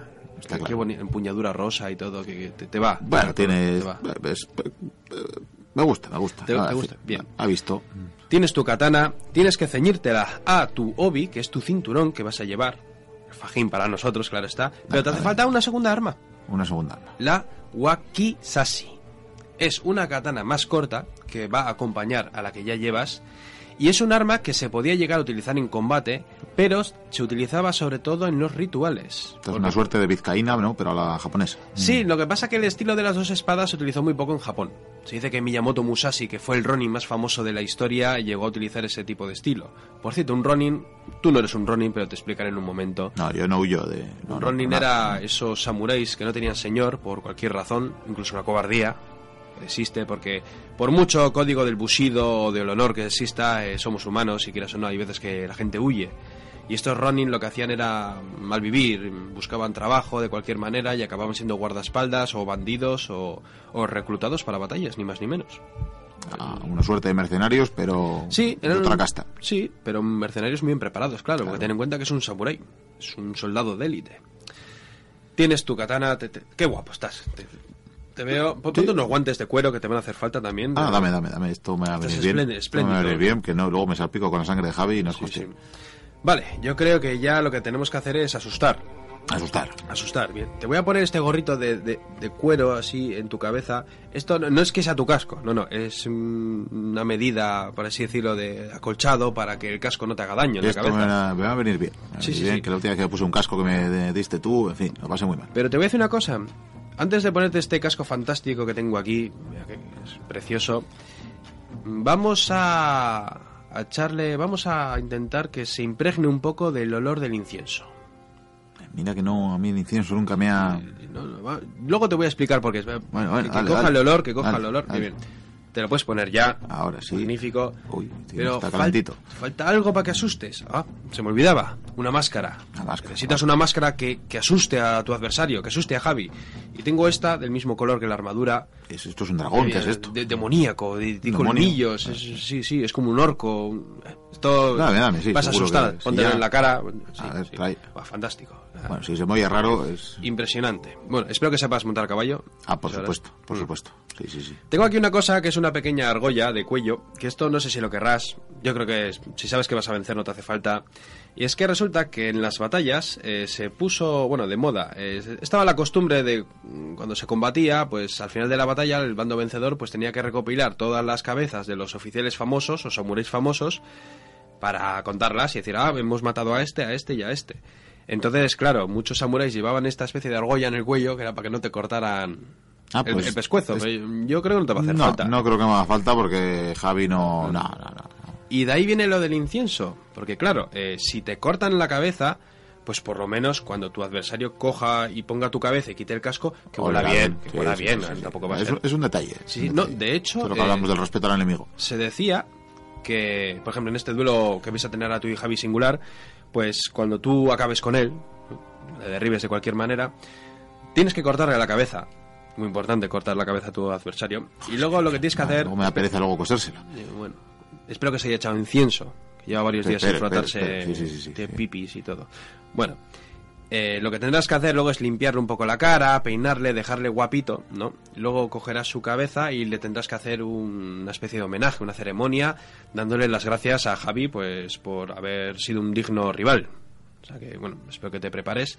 Y una vez hecho eso, después tendrás que regresar y tendrás que hacer la ceremonia del té. Una ceremonia un poco larga, un poco sosa, pero bueno, es, es tradición, ¿no? Sí, No vamos a andar hay por- que, por la hay que rama, cumplir las sí. tradiciones, está claro. Así que eh, mo- monta, monta en el caballo. A ver, vamos allá. Eh, tranquilo, tranquilo. Entonces, tienes que recordar este orden. Cuando vayas donde Javi te tienes que presentar, tienes que decir, soy Mikel Carramiñana, del clan de los Minamoto, y vengo a combatir contra ti. Javi dirá que es del clan, no sé de qué clan es. De, de los Montoya. De los Montoya, sí. Pues de los Montoya mismo, ¿por qué no? Entonces él se presentará, os haréis una reverencia seguramente y empezaréis a dispararos flechas. Y si se acaban las flechas por lo que sea, es cuando tendréis que acometer con vuestras lanzas o incluso con vuestras espadas. El desenlace tú me lo dirás. Yo te lo diré. Vamos, pues vamos allá entonces. Te, te acompaño, yo como Sancho Panza, yo, yo te... Ven, te- ven, te- guíame, guíame, guíame, condúceme, porque Sí, esto va a ser te tenso. guío, está, está oscuro, está oscuro. ¿eh? Tienes Ah, que hacerlo sí. de día para que hubiera más público. Eh, la verdad que sí, pero como antes me has tenido ahí bañándome y tal, pues tampoco era cuestión. Estar ahí mucho mirón y... A mí me ha gustado frotarte, esto es cosa de amigos. ¿sabes? Sí, sí, mucho compadre. En fin, vamos, vamos a la batalla. Vamos a la batalla. vamos. Luego, bueno, una cosita que no me has comentado y es que, que, que yo sepa, los samuráis también eran unos hombres instruidos, dados a la poesía, a, Por supuesto. a las ciencias, Sí, realmente sí. era- eran sabios también. Me gusta que me hables porque ahora con el sonido de los búhos y los lobos me da un poco te de canguelo. ¿no? Sí, sí, no, los samuráis eran unos guerreros, aparte muy disciplinados, eran, vamos, sabían leer. Muy eh, instruidos, ¿no? Hacían poesía, eran, muchos eran profesores. eh, Hacían jardines incluso para meditar y concentrarse y Ten en cuenta que además muchos, estudio. muchos se pasaron al budismo zen y tenían que estar además, tenían que tranquilizarse. De hecho, hubo un momento en un periodo de la historia en que los samuráis no tenían casi conflictos y tenían que matar y les llevaron a Corea a matar porque eran unos sanguinarios. Entonces un samurái se tiene que relajar. De hecho, cuando ya no hay guerras, muchos samuráis llegan a- al alcoholismo. Porque hay muchos samuráis en Japón, hablamos, no me acuerdo el porcentaje de la población de Japón. Sí, siglo pero era- XIX un 7% de la 7%, población. ocho, no sí, sí, eran mal. muchos, eran muchos. Y claro, eh, muchos consiguieron ser maestros, eh, pintaban, tenían eh, principiantes que les enseñaban todo tipo de materias, de artes, eh, filosofía. Pero claro, muchos acabaron alcoholizados, encima no podían llevar katanas en cierto momento de la historia y lo llevaron muy, muy mal. Pero suerte, de hecho el jardín que tenías era muy bonito. Gracias, gracias. Muy, muy zen, muy zen. Yo te agradezco en todo caso eso, que ya, ya has dado por hecho que dentro de mi instrucción ya, la instrucción, la poesía y... Siempre ha sido de letras. Eso es, eso es, que eso ya dabas por hecho que ya lo tenía asumido, que ya Sí, lo tenía entrado. te falta Bien, el bien, adiestramiento perfecto. militar, bueno, pero bueno. yo te quería preguntar si, si el combate no va bien o lo que sea, tú luego, como debe ser y por honor, te harás el Arakiri, ¿no? Eh, ahí no había caído yo en eso. Hombre, Claro, claro, eh, tú eres, si tú eres mi señor, Claro, claro. tú eres mi se- sí, claro, yo tendría que... Eh, esto no me gusta nada, ¿eh? Ah, es que hay que... No sé, yo a mí, dicho, ¿no? a me puedo, podría huir y ser un Ronin. Lo que Ah, pasa es que pero lo de huir no, no, está, no está es- feo eso, está feo eso. no, no lo haría nunca, eh, soy muy valiente. Pero eso de atravesarme, como que no, ¿eh? Y, a a, te- y a ti no te veo muy hábil para combatir, ¿eh? Sí, yo si quieres, oye, te puedo dar la alternativa ahí como, como el toreo casi, que es que si te quieres lidiar tú con, Yo con Javi, con Javi. sí, mi nombre, por La verdad es que últimamente está muy delgadito y muy debilucho. Yo, creo, que puedes perfectamente. Podría, Sí, podría sí, cometerles. sí. Yo, mira, te, te- Déjame el casco y la máscara. dejo el casco. Espada, cógete otra, porque esta ya es mía y no, Mm, no te la puedo prestar. incienso, ¿eh? Sí, sí, sí, un detalle lo del incienso. Sí, Sí, espera, espera, esto su- abro la boca un poco. Ahí, ahí, ya. Esto, los los dientes dientes negros. negros, sí. Te tenía que devolver el favor. Mm, me encanta. Menos mal que no soy una mujer, porque me tendría que depilar las cejas y pintármelas en la frente. Es una cosa que hacía muy rara también. Eso explica que Javi lo haya hecho. Bueno, Sí, sí. da lo mismo. Pues, eh, oye, nada, toma el caballo. Yo voy a batirme y tú te pones aquí de rodillas. Sí, sí, Y yo- si hay que hacerte el arakiri o el seppuku, tú te coges la wak- wakisashi, ¿no? Em, la coges, te la clavas en el vientre en un costado, lo giras entero y te abres todo la- el vientre. la todo, curva, hemos dicho, ¿no? Todo, todo. Se, va a la curva. desparra- se va a desparramar, pero no te preocupes, porque si yo caigo, Javi estará ahí para cortarte la cabeza y que no sufras. Ah, bueno, pues y luego te hará una ceremonia muy bonita. Es un detalle, pero me pierdo el té.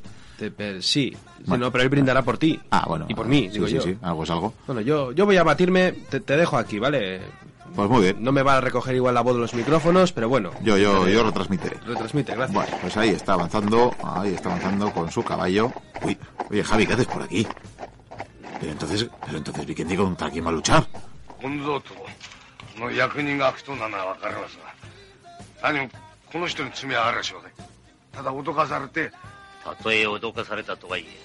Bueno, pues eh, desde luego Javi no es el rival de Vikendi, está claro. Yo creo más bien que va a ser un reputado samurái que le va a poner las cosas. De, hecho, ya se las está poniendo bastante difíciles. Ahí están intercambiándose flechas. Bueno, intercambiar es igual mucho decir, porque Vikendi más bien recibe. Pero, pero corre bien, corre muy bien. Uy, uy, uy, uy, uy, uy, esa caída del caballo, el caballo le está arrastrando. Joder, su adversario le sigue lanzando flechas, le veo muy mal, le veo muy mal, parece un erizo ya a estas alturas. En fin, Vikendi, corre. Bueno, voy a ver si puedo hacer algo y enseguida seguimos con el programa.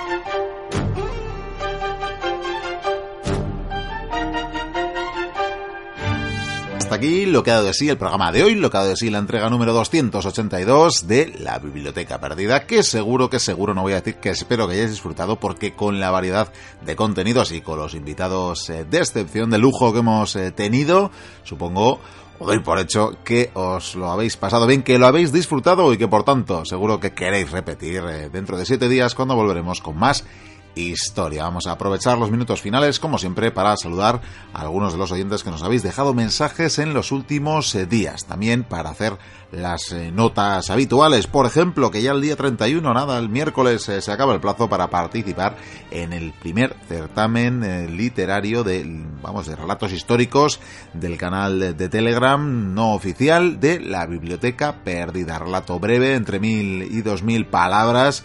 Todavía estáis a tiempo hasta el día 31 podemos decir, que ya lo hemos comentado anteriormente, que los bibliotecarios somos parte del jurado. Así que nada, si queréis eh, que valoremos, pues eh, ya sabéis, tenéis tiempo, tenéis todavía unos días para enviar vuestros relatos. Tenéis que participar en el eh, Telegram, en el grupo de Telegram no oficial de la biblioteca y ahí tenéis todas las instrucciones. Así que dicho esto, vamos a proceder con los mensajes que nos dejaban algunos oyentes en el programa de retorno, de retomar la temporada hace una semanita. Bueno, teníamos a Thor, por ejemplo, aquí toda una deidad que nos dice qué ganas tengo de madrugar el lunes para escuchar el programa. Salud, nos decía. Bueno, pues Thor, que le vamos a decir a una deidad, a un dios que, un Dios quiera madrugar el lunes para escucharnos, la verdad que es algo para estar contentos, estar orgullosos. ¿eh? Muchas gracias. David Alarcón, el señor del Ternasco, que nos dice qué buena bienvenida del año nos dais. Tenía ganas de volver a escucharos y qué mejor manera de empezar que con la Primera Guerra Mundial. Me encanta. Ahora con el tiempo que tengo debido a mi accidente, dice que nos agradece el habernos eh, acordado a través de su Facebook tiene más tiempo para escucharnos. Muchas gracias y seguid así, mochuelos. Bueno, pues gracias a ti, David, y que te recuperes del todo, que ya nos has comentado que puedes cocinar ternasco incluso así, pero por si acaso, recupérate. Bueno, un oyente anónimo que nos dice, menos mal que habéis vuelto ya, porque no sabía qué escuchar en Evox. La espera ha merecido la pena y habéis regresado por la puerta grande. Me ha encantado esta segunda entrega de la Gran Guerra y me ha servido para conocer datos sobre batallas que no sabía que tuvieron lugar, con ganas de saber cómo continúan las ofensivas, ya que tan solo lleváis unos meses de guerra y duró cuatro largos años. En cuanto a la saga sobre Belisario, no me queda más que felicitar a Sergio por el gran trabajo que hace. La sección ya le mola mucho, dice, pero estos programas sobre este personaje me están encantando. A ver si sale ya su novela Herederos de Roma, porque me ha puesto una miel en los labios. Bueno, nos saluda y dice que espera que pase y que llegue el siguiente programa. Esperemos que lo hayas disfrutado. James Moriarty, que nos felicita el año, queridos, nos dice, especialmente a Bill el Rocín, sí, grandioso animal, y dice, bienvenidos de vuelta. No se me pasa por alto el detalle que habéis tenido con mi proverbial sadismo al hacerlo poniendo a Vikendi a chapotear en el fango y la sangre de la Gran Guerra. Maravilloso, nos dice que diría la pantoja. Esperamos con impaciencia nuevas entregas. Llegarán, llegarán a buen seguro que llegarán las próximas semanas. Yo creo que con la guerra iremos un poquito más rápido desde luego de lo que habíamos ido, que han pasado meses entre la primera y segunda entrega, pero prometido que lo retomaremos en las próximas semanas. Bueno, María María, que ahora ya loguea, ya no es anónima, nos dice, queridos amigos, en primer lugar, transmitiros mi enhorabuena por el especial de fin de año, todas las risas que me eché a vuestra costa. Por el consultorio del amor, por mi chico Aníbal, eh, no sabía que había nacido en Bilbao, ya decía yo. Por Sergio y sus tartesos, me ha encantado todo, como siempre los mejores, desde la cita imperial, fuerza y honor. Bueno, pues un saludo a María, y aquí tenemos a Upiki, que no había logueado, aparece como anónimo. Nos dice, grandes como siempre, lo que me pude reír con cadena olivo en mi caverna, tremendo fue. Y con un grito, si cabe más fuerte, os digo, mochuelo en el olivo. Siempre con vosotros, siempre fiel, fuerza y honor, larga vida al vizcaíno. Pues nada, Upiki, muchas gracias por tus palabras. Más, bueno, eh, mensaje repetido de María, que nos decía, se me olvidaba algo, nunca hagáis caso de quienes os critican de mala fe. Sigo pensando que la música, los temas y vuestras maravillosas voces es lo que hace que estemos enganchados a vuestras historias. Gracias también por colaboradores como Sergio y dice que está deseando ver eh, los libros de Herederos de Roma y claro, y del Vizcaíno, que llegará, llegará, prometido que llegará. Vamos chicos, saludos desde la ciudad imperial, claro que sí. Bueno, comentaros también de paso, haremos un pequeño, en fin, un pequeño paréntesis en esta despedida para deciros que estamos, estamos poniéndole fecha, todavía no la tenemos, por eso no no la anunciamos, pero estamos poniéndole fecha al siguiente programa en directo que será, si nada falla, allá por el mes de marzo. ¿eh? Iremos dando más pistas, más detalles, sobre todo de la fecha, pero incluso vamos a dar ya una exclusiva, ya por ir asentando cosas, será en la capital vasca, en Vitoria-Gasteiz, ¿vale? Así que, bueno, no os decimos que lo apuntéis en la agenda porque todavía no está la fecha, pero que os vaya sonando y a ver si os animáis a participar, a acercaros al programa. Bueno, leemos a Bonekin92 que nos dice, no podía ser mejor el programa Gran Guerra más Belisario de primeras, ¿cómo no quereros? Un abrazo de vuestro fiel mochuelo. Bueno, pues un saludo a Bonequiz y Estela Abril que nos dice, los que os critican no saben lo que se pierden, sois fantásticos, gracias por vuestro tiempo y trabajo. Un saludo a vosotros y a todos los mochuelos. Bueno, pues un saludo a Estela.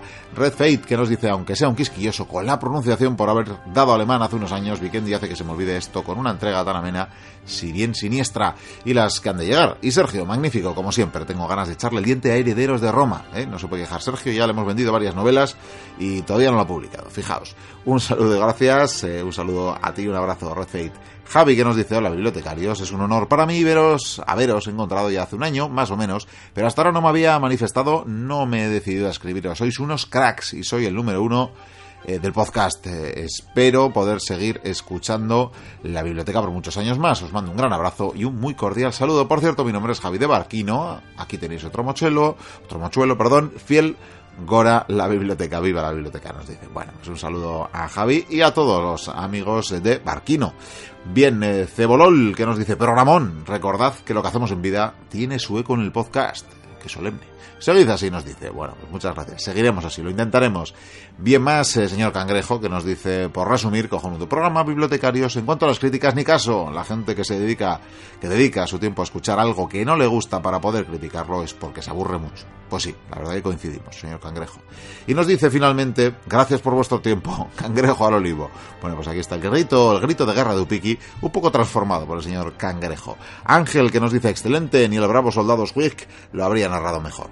Bueno, Vic, que nos dice, hola bibliotecarios, Enhorabuena por un año más lleno de historia. Por cierto, vivo en Huelva, o Nuba o Tartesos, como queráis llamarla, cerca del Monte de la Joya, y dice que Vic que no encuentra la entrada a esos túneles de teletransportación de los que hablábamos. A ver si en el tercer programa sobre Tartesos, que habrá un tercero, supone, definitivo, podéis decirle al gran Alarico Jiménez que diga más claramente dónde están esas entradas a los túneles y de camino, que tenga cuidado con Cerbero, que sé de buena tinta, que vive en esa zona. Bueno, ahora en serio, espero más vizcaíno y con libro, misterios, antropóloga, batir, sus saltos en el tiempo, programas en directo y que nos hagáis disfrutar de esto a lo que todos pertenecemos y llamamos historia. Claro que sí, Vic.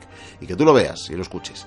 Miguel Maestu, el tocayo mío, que nos dice, por supuesto que ha merecido la pena la espera. Me encantó cómo explicó Vikendi de manera que lo podamos entender todos. Os recuerdo que podéis seguir chateando sobre esos temas en el grupo no oficial de Telegram de la Biblioteca Perdida, ¿vale? Que si tenéis la aplicación instalada, con buscarlo como arroba biblioteca perdida, lo vais a encontrar muy fácilmente. Bueno, John, que nos dice bien lo hace Vikendi, me parece muy buena idea el no dar demasiados nombres, porque si no es un lío. Muchas gracias por el podcast, sois muy grandes. Nos dice también que eh, muy guapas las camisetas y que felicita al autor, al creador. Bueno, pues claro que sí, pues para la señora ayer, aquí todos los créditos porque ha hecho un gran trabajo.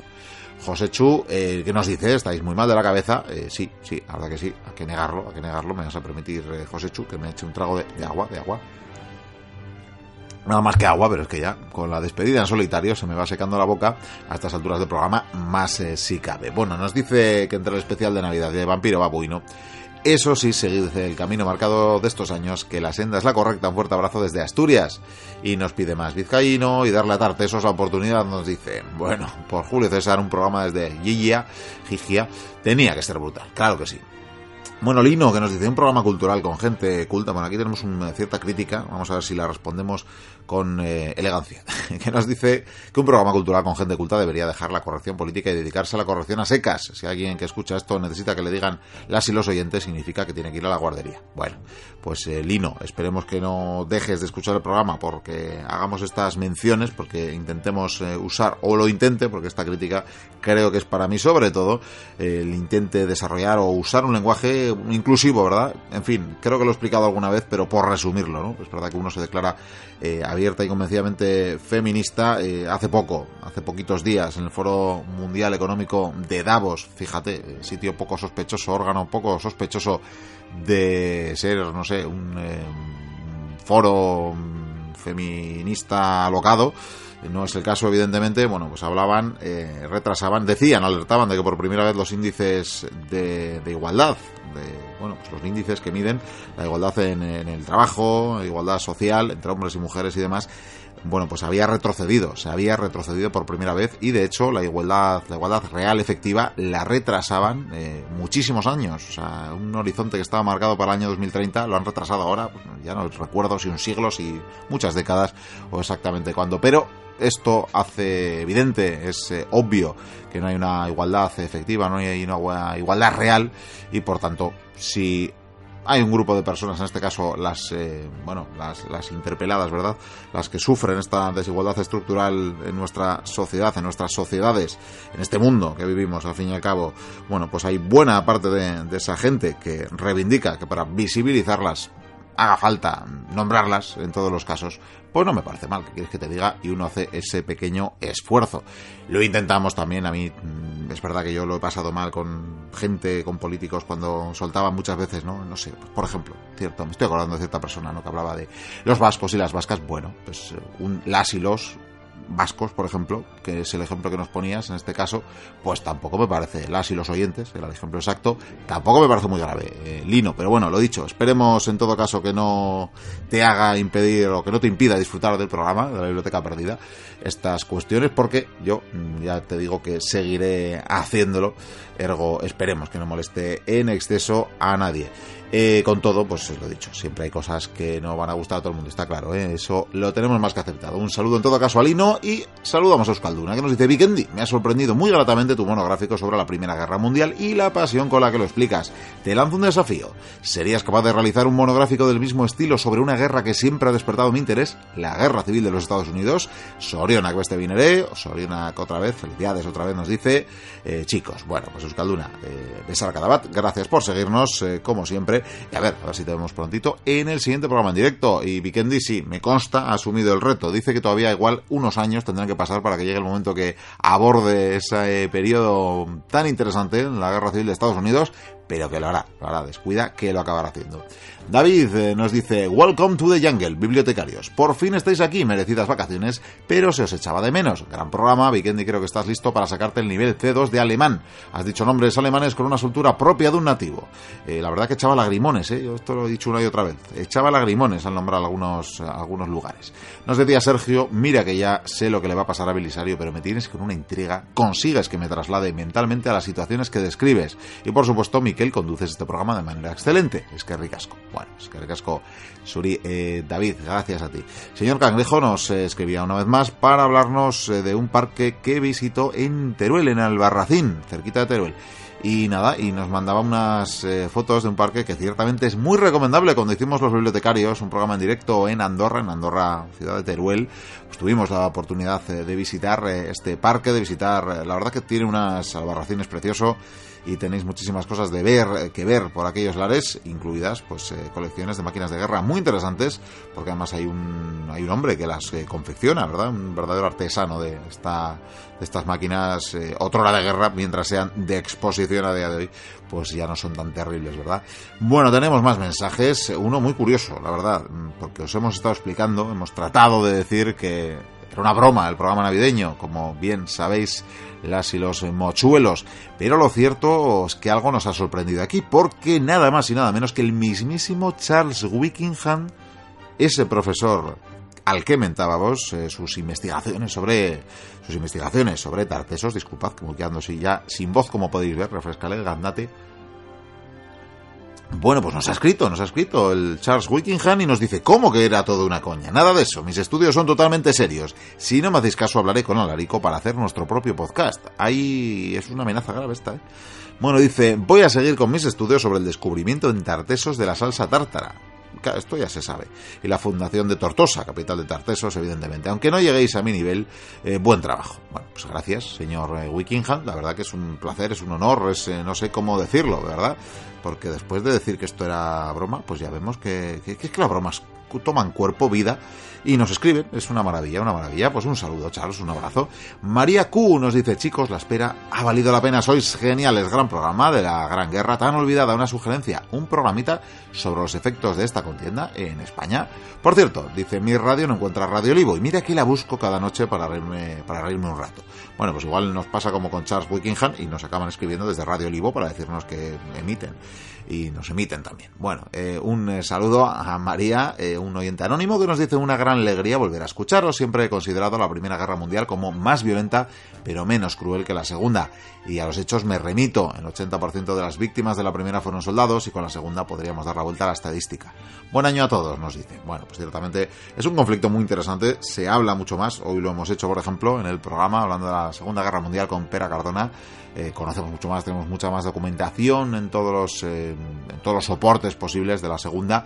Es más cercana en el tiempo, al final el número total de bajas pues es tan terrible que la hace, si cabe, más, eh, bueno, más tremenda que la anterior, es cierto, se apunta siempre, ¿no?, que una no podía haber sido sin la otra. Y bueno, bueno es conocer las dos contiendas que bautizamos así como Guerra Mundial. Ya sabéis que la primera, pues bueno, tenía primero ese apelativo de, de Gran Guerra y posteriormente hay que le asignaría ya el llamarlo Primera Guerra Mundial. Desde luego lo fue, fue terrible. Seguiremos hablando de este conflicto, haciéndolo desde, bueno, desde cierta distancia. Mm, respetuosamente pretendemos, son, en fin, eh, épocas siempre funestas de recordar las guerras, pero son al final el guion, el eje, lastimeramente, que ha guiado a la humanidad. La guerra, esa maldita tan presente, tan presente en este mundo que nos toca vivir. Bueno, un saludo a este oyente anónimo y a Hipólito Izquierdo que nos dice enhorabuena por el especial de fin de año, siempre con atraso. La Primera Guerra Mundial es fascinante, ya que ninguna de las potencias se calculó adecuadamente el gran desarrollo de la revolución industrial y las estrategias de sus generales fueron siempre detrás de los adelantos técnicos. Siempre es una alegría escucharos a todos. Lo mismo digo del Imperio Renovati de Sergio Alejo y del Gran Belisario. Que comience la aventura un año más, nos dice. Bueno, pues teníamos alguna cosita más, algún mensaje más. Vamos a ver si los localizamos. Bueno, teníamos más mensajes de Upiki.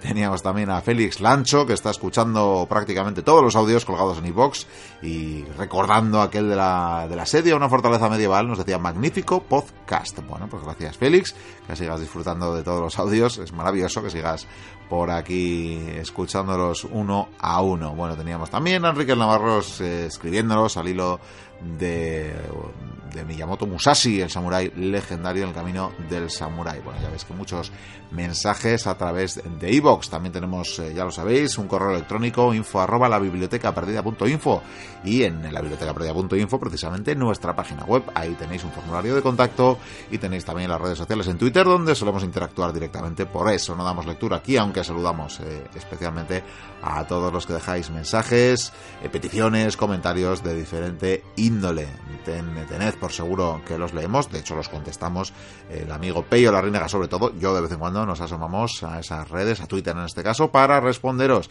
También, por supuesto, en Facebook estamos eh, presentes y solemos eh, saludaros como los dioses mandan, como es, eh, bueno, es nobleza obliga a hacer verdad. Bueno, en este caso teníamos mensajes de Antonio Padilla, que nos decía que se nos echaba de menos la Orden del Temple. Siempre presente, claro que sí, le mandamos un abrazo. Antonio Pérez Fernández también nos dejaba un mensaje. En realidad, en realidad, eh, estoy seguro que teníamos algún mensaje más, pero no sé si voy a ser capaz de localizarnos. Bueno, vamos a ver, por ejemplo, sí, sí, tenemos aquí a, a ver, a ver si se carga el mensaje. Isidora, eh, Elasticasia Flores, que nos decía, paso por aquí a dejarles un saludo de una mochuela chilena. Los escucho siempre que puedo, muy en desorden, debo confesar. Y después de escuchar eso de que la escóbula de la brújula les ha ganado, me fui a escucharlos y confirmé que la biblioteca perdida es mucho mejor, son más simpáticos y hablan más bonito. No ganaron porque la gente que votó se debe haber equivocado. Saludo especial a Vikendi que me hace reír muchísimo cada vez que aparece con sus disfraces. Y a Noemi, que sus episodios los he escuchado todos varias veces. Que aparezca más, por favor. Bueno, pues trataremos de que aparezca más, claro que sí, se la echa de menos. Nosotros también la echamos de menos no lo dudéis.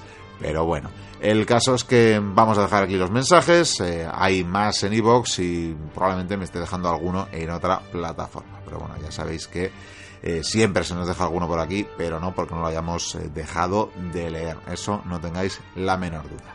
¿Algún comentario más? como ya sabéis que tenemos en nuestra tienda de camisetas en la tostadora.com barra la biblioteca perdida con diferentes diseños. Ahí podéis seleccionarlos, elegir la que más os guste y adquirirla en vuestra talla, ¿vale?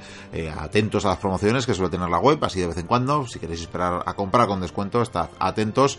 El eh, beneficio, pues en este caso, realmente es para la web que confecciona las camisetas apenas un 10% va a la biblioteca perdida, esa pequeña comisión, digo, para que lo sepáis con total claridad, con total eh, transparencia, es sencillamente la idea es, eh, queremos decir que podáis disponer de camisetas y podáis adquirirlas siempre que estéis interesados, claro está. También hay bolsas de tela, por cierto, para portar vuestras cositas, vuestros libros, por ejemplo. Bueno, y dicho esto, saludar también especialmente a todos los que, habiendo hecho donativos últimamente, muy generosos, por cierto, muchísimas gracias a todos, de verdad.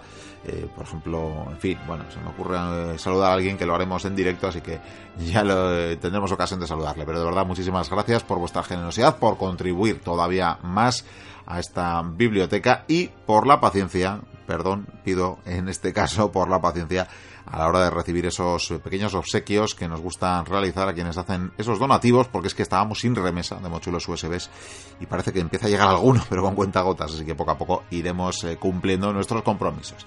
He dicho esto ahora sí, invitaros a volver la semana que viene, traeremos más historia, traeremos más aventuras, esperamos contar con vosotros de nuevo. Hasta entonces, sed muy felices. Agur.